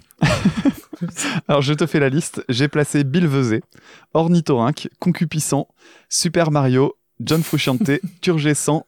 Turgescent, j'en suis fier. Hein. Rhododendron, Obladi Oblada, Épiphanie, Hopla, Anachronisme et Jongli Jonglo. Et pour Jongli. Jonglo, j'ai un bonus parce qu'il a été dit quatre fois et tu l'as même redit deux fois. Mais tu vois, c'est là où, où- où définitivement on n'est pas pareil, parce que toi, tu n'as pas de cœur, alors que moi, je suis dans l'émotion, dans l'instant, à essayer de, de convaincre les gens des bienfaits d'écouter tel ou tel artiste, alors que toi, tu es dans le, dans le calme clinique, dans le cynisme, et c'est absolument affreux. Alors, vous tous, là, donc Binous USA, Blue Monday, euh, Camille, Fanny, euh, Stéphane Ah et bah, tous les copains. c'est moche, c'est très Tous très les copains, moche. toutes les copines. Et... Alors je vais même te dire, j'ai échangé des, j'ai échangé euh, deux trois messages rapidement parce que je voulais pas non plus rester sur euh, Twitter. Une fois que j'ai noté, j'ai arrêté de regarder. Mais avec Fanny Gignès, euh, je lui ai redemandé la définition de jongli jonglo. Elle répon- m'a répondu. Et du coup, euh, je peux te lire l'échange. Ah bah. J'ai dit ah mais oui, je le place dans deux minutes. Je suis pile dedans. Putain, mais comment tu. Voilà. Alors après, moi, je suis très, honnête, blague à part, je suis très impressionné parce que moi, je suis euh, quand même super concentré et je, je- tu vois, j'ar- j'arrive pas à faire ce genre de truc, quoi. Alors, t'es- t'es plus fort que moi. Euh, Je, je m'avoue vaincu là-dessus. C'est comme ça, Voilà. mais les, les autres, c'est moche. De faire ça dans le dos, c'est très très moche. J'ai l'impression de me faire. euh, tu vois, j'ai- c'est Jim Carrey dans, dans Truman Show. Voilà, c'est ça. Oui. Alors à un détail près, c'est que euh, je, je, ça n'a pas pris le pas sur euh, ce que je voulais dire. Non, non, mais bien sûr. Et euh, j'en ai pas fait un défi de réussir à tout caser au bout d'un moment. Mais euh, c'est très fort, Parce que le but c'était pas que tu sois le dindon de la farce et que euh, l'émission ait plus d'intérêt. Donc euh, j'ai juste casé ce que je pouvais caser quand je sentais que ça venait. Je vais, je Donc vais voilà. quitter Twitter sur ce. Je vais prendre mes responsabilités. non, non, mais bravo et bravo à tout le monde. Ouais, reste voilà. Euh, voulait à écoute, réenregistrer le truc. Tu vois, j'ai fait un. voilà, j'ai fait du, du, du team building, de, du, de la cohésion de groupe. Là, je suis en train de fédérer notre fanbase. Turgescent, j'aurais dû m'en, j'aurais dû m'en douter qu'il y avait, qu'il y avait une couille dans le potage. Turgescent, Euh, c'était le moins discret de tous. Bill Vezet, je t'avoue, dans ma tête, je me dis tiens, il a été à la bibliothèque aujourd'hui, qu'est-ce qui s'est passé Et puis, bon, après, euh, Rhododendron, euh, ça collait. Euh, Ah, Rhododendron, ouais, casé à la fin, ouais. Obladi Oblada, ça c'était facile. Épi- Épiphanie, je pensais que c'est un mot que je connaissais pas. Voilà, bref. Non, je me suis bien fait niquer, quoi. Globalement, c'est une, c'est une bonne conclusion. Ouais, ouais. Eh ben, écoute, ça, On passe des bons moments, rajoute- Ça va te rajouter du boulot pour le montage, hein, moi je dis ça. Ouais. c'est c'est tant Un peu, bah, ça a mené l'épisode à 3 heures d'enregistrement, quoi. Bah ouais, 2h56, ça va, ça va être ça. Et bah, en tout cas, Bon, c'était bah, bien rigolo. Et c'était un bien bel épisode. Bah écoute, j'espère que ça plaira autant à, à nos auditeurs nos éditrices que ça nous a plu à l'enregistrer malgré le fait que je me sois fait berner, mais que, et que ça va me.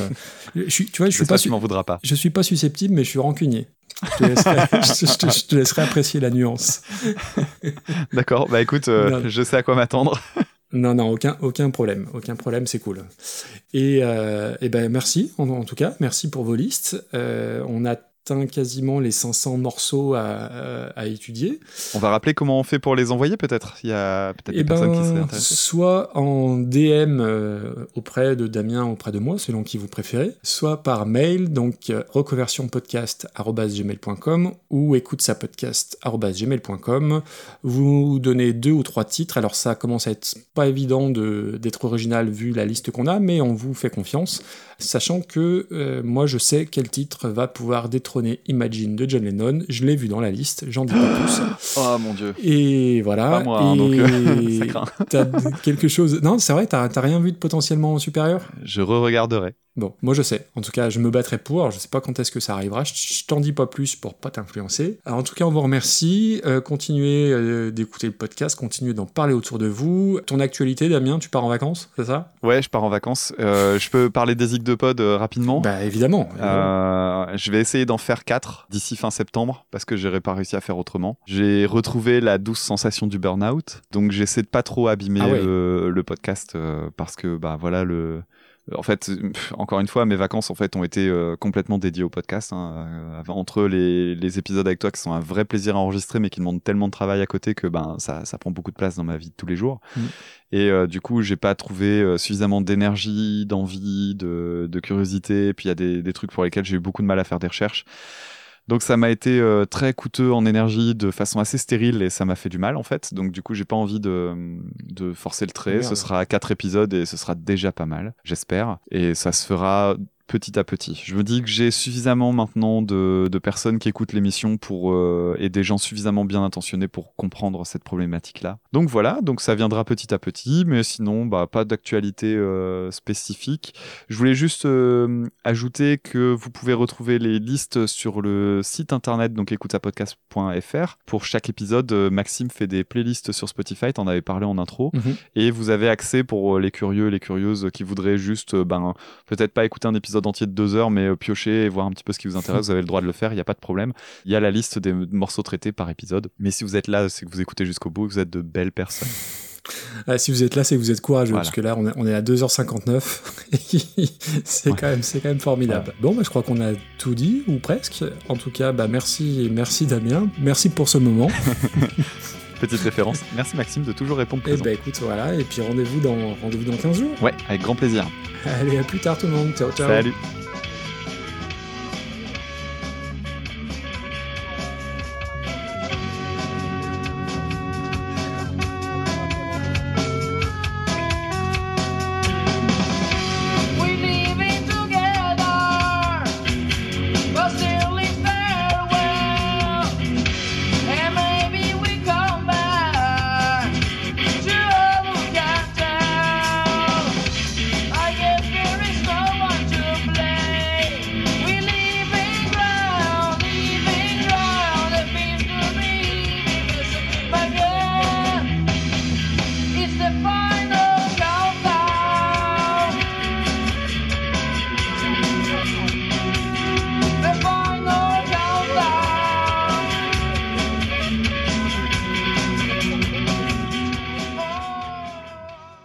Il y a pas mal de français ce coup-ci. Ouais, ouais, ouais. Euh, il y a un, ouais. Je sais pas comment on a fait notre compte. Bah, parce qu'à chaque fois, on essaie de faire de la discrimination positive et là, on a peut-être fait un peu trop.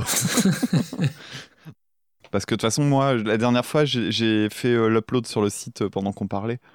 Donc, euh, j'ai déjà une page de brouillon pour, euh, pour euh, Ah, dimanche. moi, j'arrive pas à faire deux choses à la fois, moi. Bah, seulement des petits trucs en fait, des trucs où j'ai. Puis à Ah, ce moment-là, je t'écoute. Je t'écoute pas, comme ça, je suis tranquille. Bah oui, je sais bien. c'est bon pour toi? Ouais, c'est bon. Bah, de toute façon, ouais, ouais, on a le temps. Y a pas... Les petits sont en vacances, euh, ils dorment, mais ils sont en vacances. Donc, euh, Ah, vivement que. y a pas d'impératif. pas- Vivement que Junior 1 ou Junior 2, je sais pas dans quel ordre tu les numérotes, euh, viennent te, te, te faire un petit bisou euh, tout, tout. C'est pas impossible. c'est pas impossible. Junior 2, comme d'hab. Junior 2, ok. C'est- bien Deux, probable. ouais. c'est le deuxième. Allez, Très bien. C'est celui que je préfère. bah oui, il y en a toujours un, il y en a toujours un. Je- On le sait. je- Non, c'est pas vrai. Arrête, Arrête. c'est horrible. tous les enseignants le savent et le C'est horrible. ah oui, toi, en tant qu'enseignant, t'as le droit. Enfin, non, t'as pas le droit non plus, mais t'en as, t'as tes chouchous. Mais moi, j'ai pas le droit. Ouais, ouais. Mais nous, on sait que les parents en ont quand même. Oui, c'est ça. Pour le mois du montage, et au cas où j'aurais pas pu régler ce problème-là, désolé pour les petites interférences de portable que vous venez d'entendre, j'ai dû aller fermer ma fenêtre. Et donc, du coup, mon téléphone a passé de- est passé devant mon micro. Vous me pardonnerez, ça ne se reproduira plus. Ouais, ça ira, ça ira. House of Rising Sun. House of the Rising Sun? Oui, The. House of the, House of the Rising Sun. bah oui, c'était plaisant, c'est ça. C'était juste pour recaser euh, l'auditrice qu'on avait oublié, hein, tu, tu remarqueras. Voilà, ça c'est dans les bêtisiers. Coucou Justine. Euh, merde, c'est pire que ça encore. Coucou Juliette. J'ai vu Ju, j'avais parlé avec une Justine ce matin, donc du coup Voilà. c'était devenu Justine. Pardon Juliette. Et du coup, Alors par contre, là pour la peine, faut que je me Ouais, remette y a la pas de problème. en tête. Non pas que j'ai été moins sérieux, mais je te dis, il y a beaucoup de trucs. euh, Je vais être très rapide sur celle-là. ouais, t'as perdu la flamme, dis-le. la passion des débuts s'est Ouais, envolée. C'est la, la canicule m'a fait la canicule m'a fait couler. Ah, la- Non, j'aime plus ce format. J'ai envie de passer à autre chose. C'est un tue l'amour, la canicule. De toute façon, on l'a toujours dit. Ouais. ouais, voilà, c'est ça. On peut plus se toucher ni rien.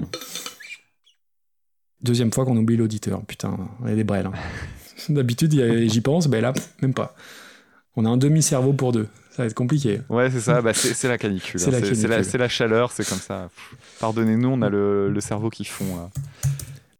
Ah, numéro 2. Ça va, chérie? Ah.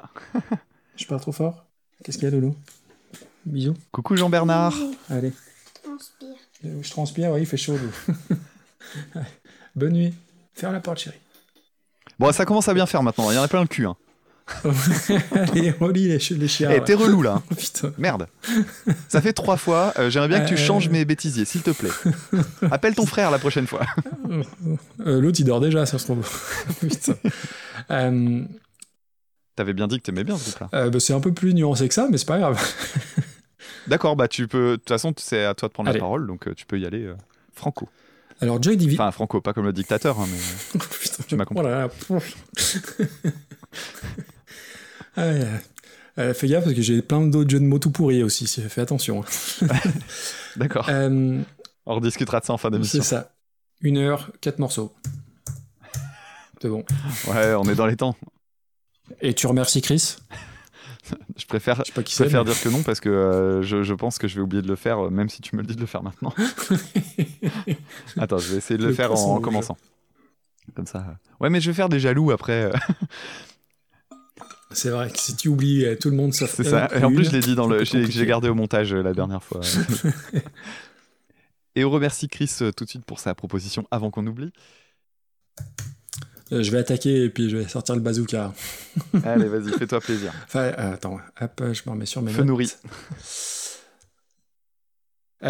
Du, du coup, tu avais autre chose à dire sur notre ami José González Non, c'est bon? Comment? Tu, tu avais autre chose à dire, tu sais, sur la reprise qu'on euh, vient de parler là Tu sais, on a un podcast. tu te rappelles? Euh, pardon, hein, monsieur, euh, qui, qui êtes-vous? Tu fais bien Ah, Abraham j'avais Simpson. ah mais je suis, je- tu vois, je me découvre une carrière d'imitateur Ah, bah, après euh, écoute, Julien hein. Doré et, et je sais plus qui. euh. Donc oui, euh, José González, tu voulais compléter ou c'est- bon, t'avais fait le tour? Non, ça va, Non, ça va, bon. j'avais terminé, merci. Ok. Et d'ailleurs, on va, je, je pensais, on a oublié de dire merci à Godefroy, je crois, tout à l'heure. euh, pour la reprise Euh, de non, je l'ai dit, Tu moi. l'as dit Putain, mais Ouais, ouais, quelle honte. Et putain, mais va falloir que j'aille chercher mon mémorax. Euh, ouais, il va falloir consulter, ouais, je, je, je confirme. Je sais plus dans quel film c'est ça. Je crois que c'est dans Le Paris, euh, où t'as euh, Didier Bourdon qui est pharmacien et t'as un vieux qui vient et qui fait Bonjour, je viens chercher mon mémorax. Puis il sert un autre patient, puis il y a quelqu'un qui revient. Le gars, le gars revient et fait Bonjour, je viens chercher mon Non, mémorax. c'est- je sais plus, c'est dans ça. Non, c'est pas le C'est pas dans Paris. Paris Merde. C'est pas le Paris. Je connais presque par cœur euh, le Paris. Euh, non, c'est Ah, pas. putain. Et ça me dit rien d'ailleurs, le. Mémorax. Ouais, je sais plus si c'est mémorax ou autre chose, Ouais, mais les c'est un truc dans ce goût-là. Enfin bref, bon, c'est pas très grave. Les auditrices, les auditeurs, si vous avez une idée. Dites-le nous.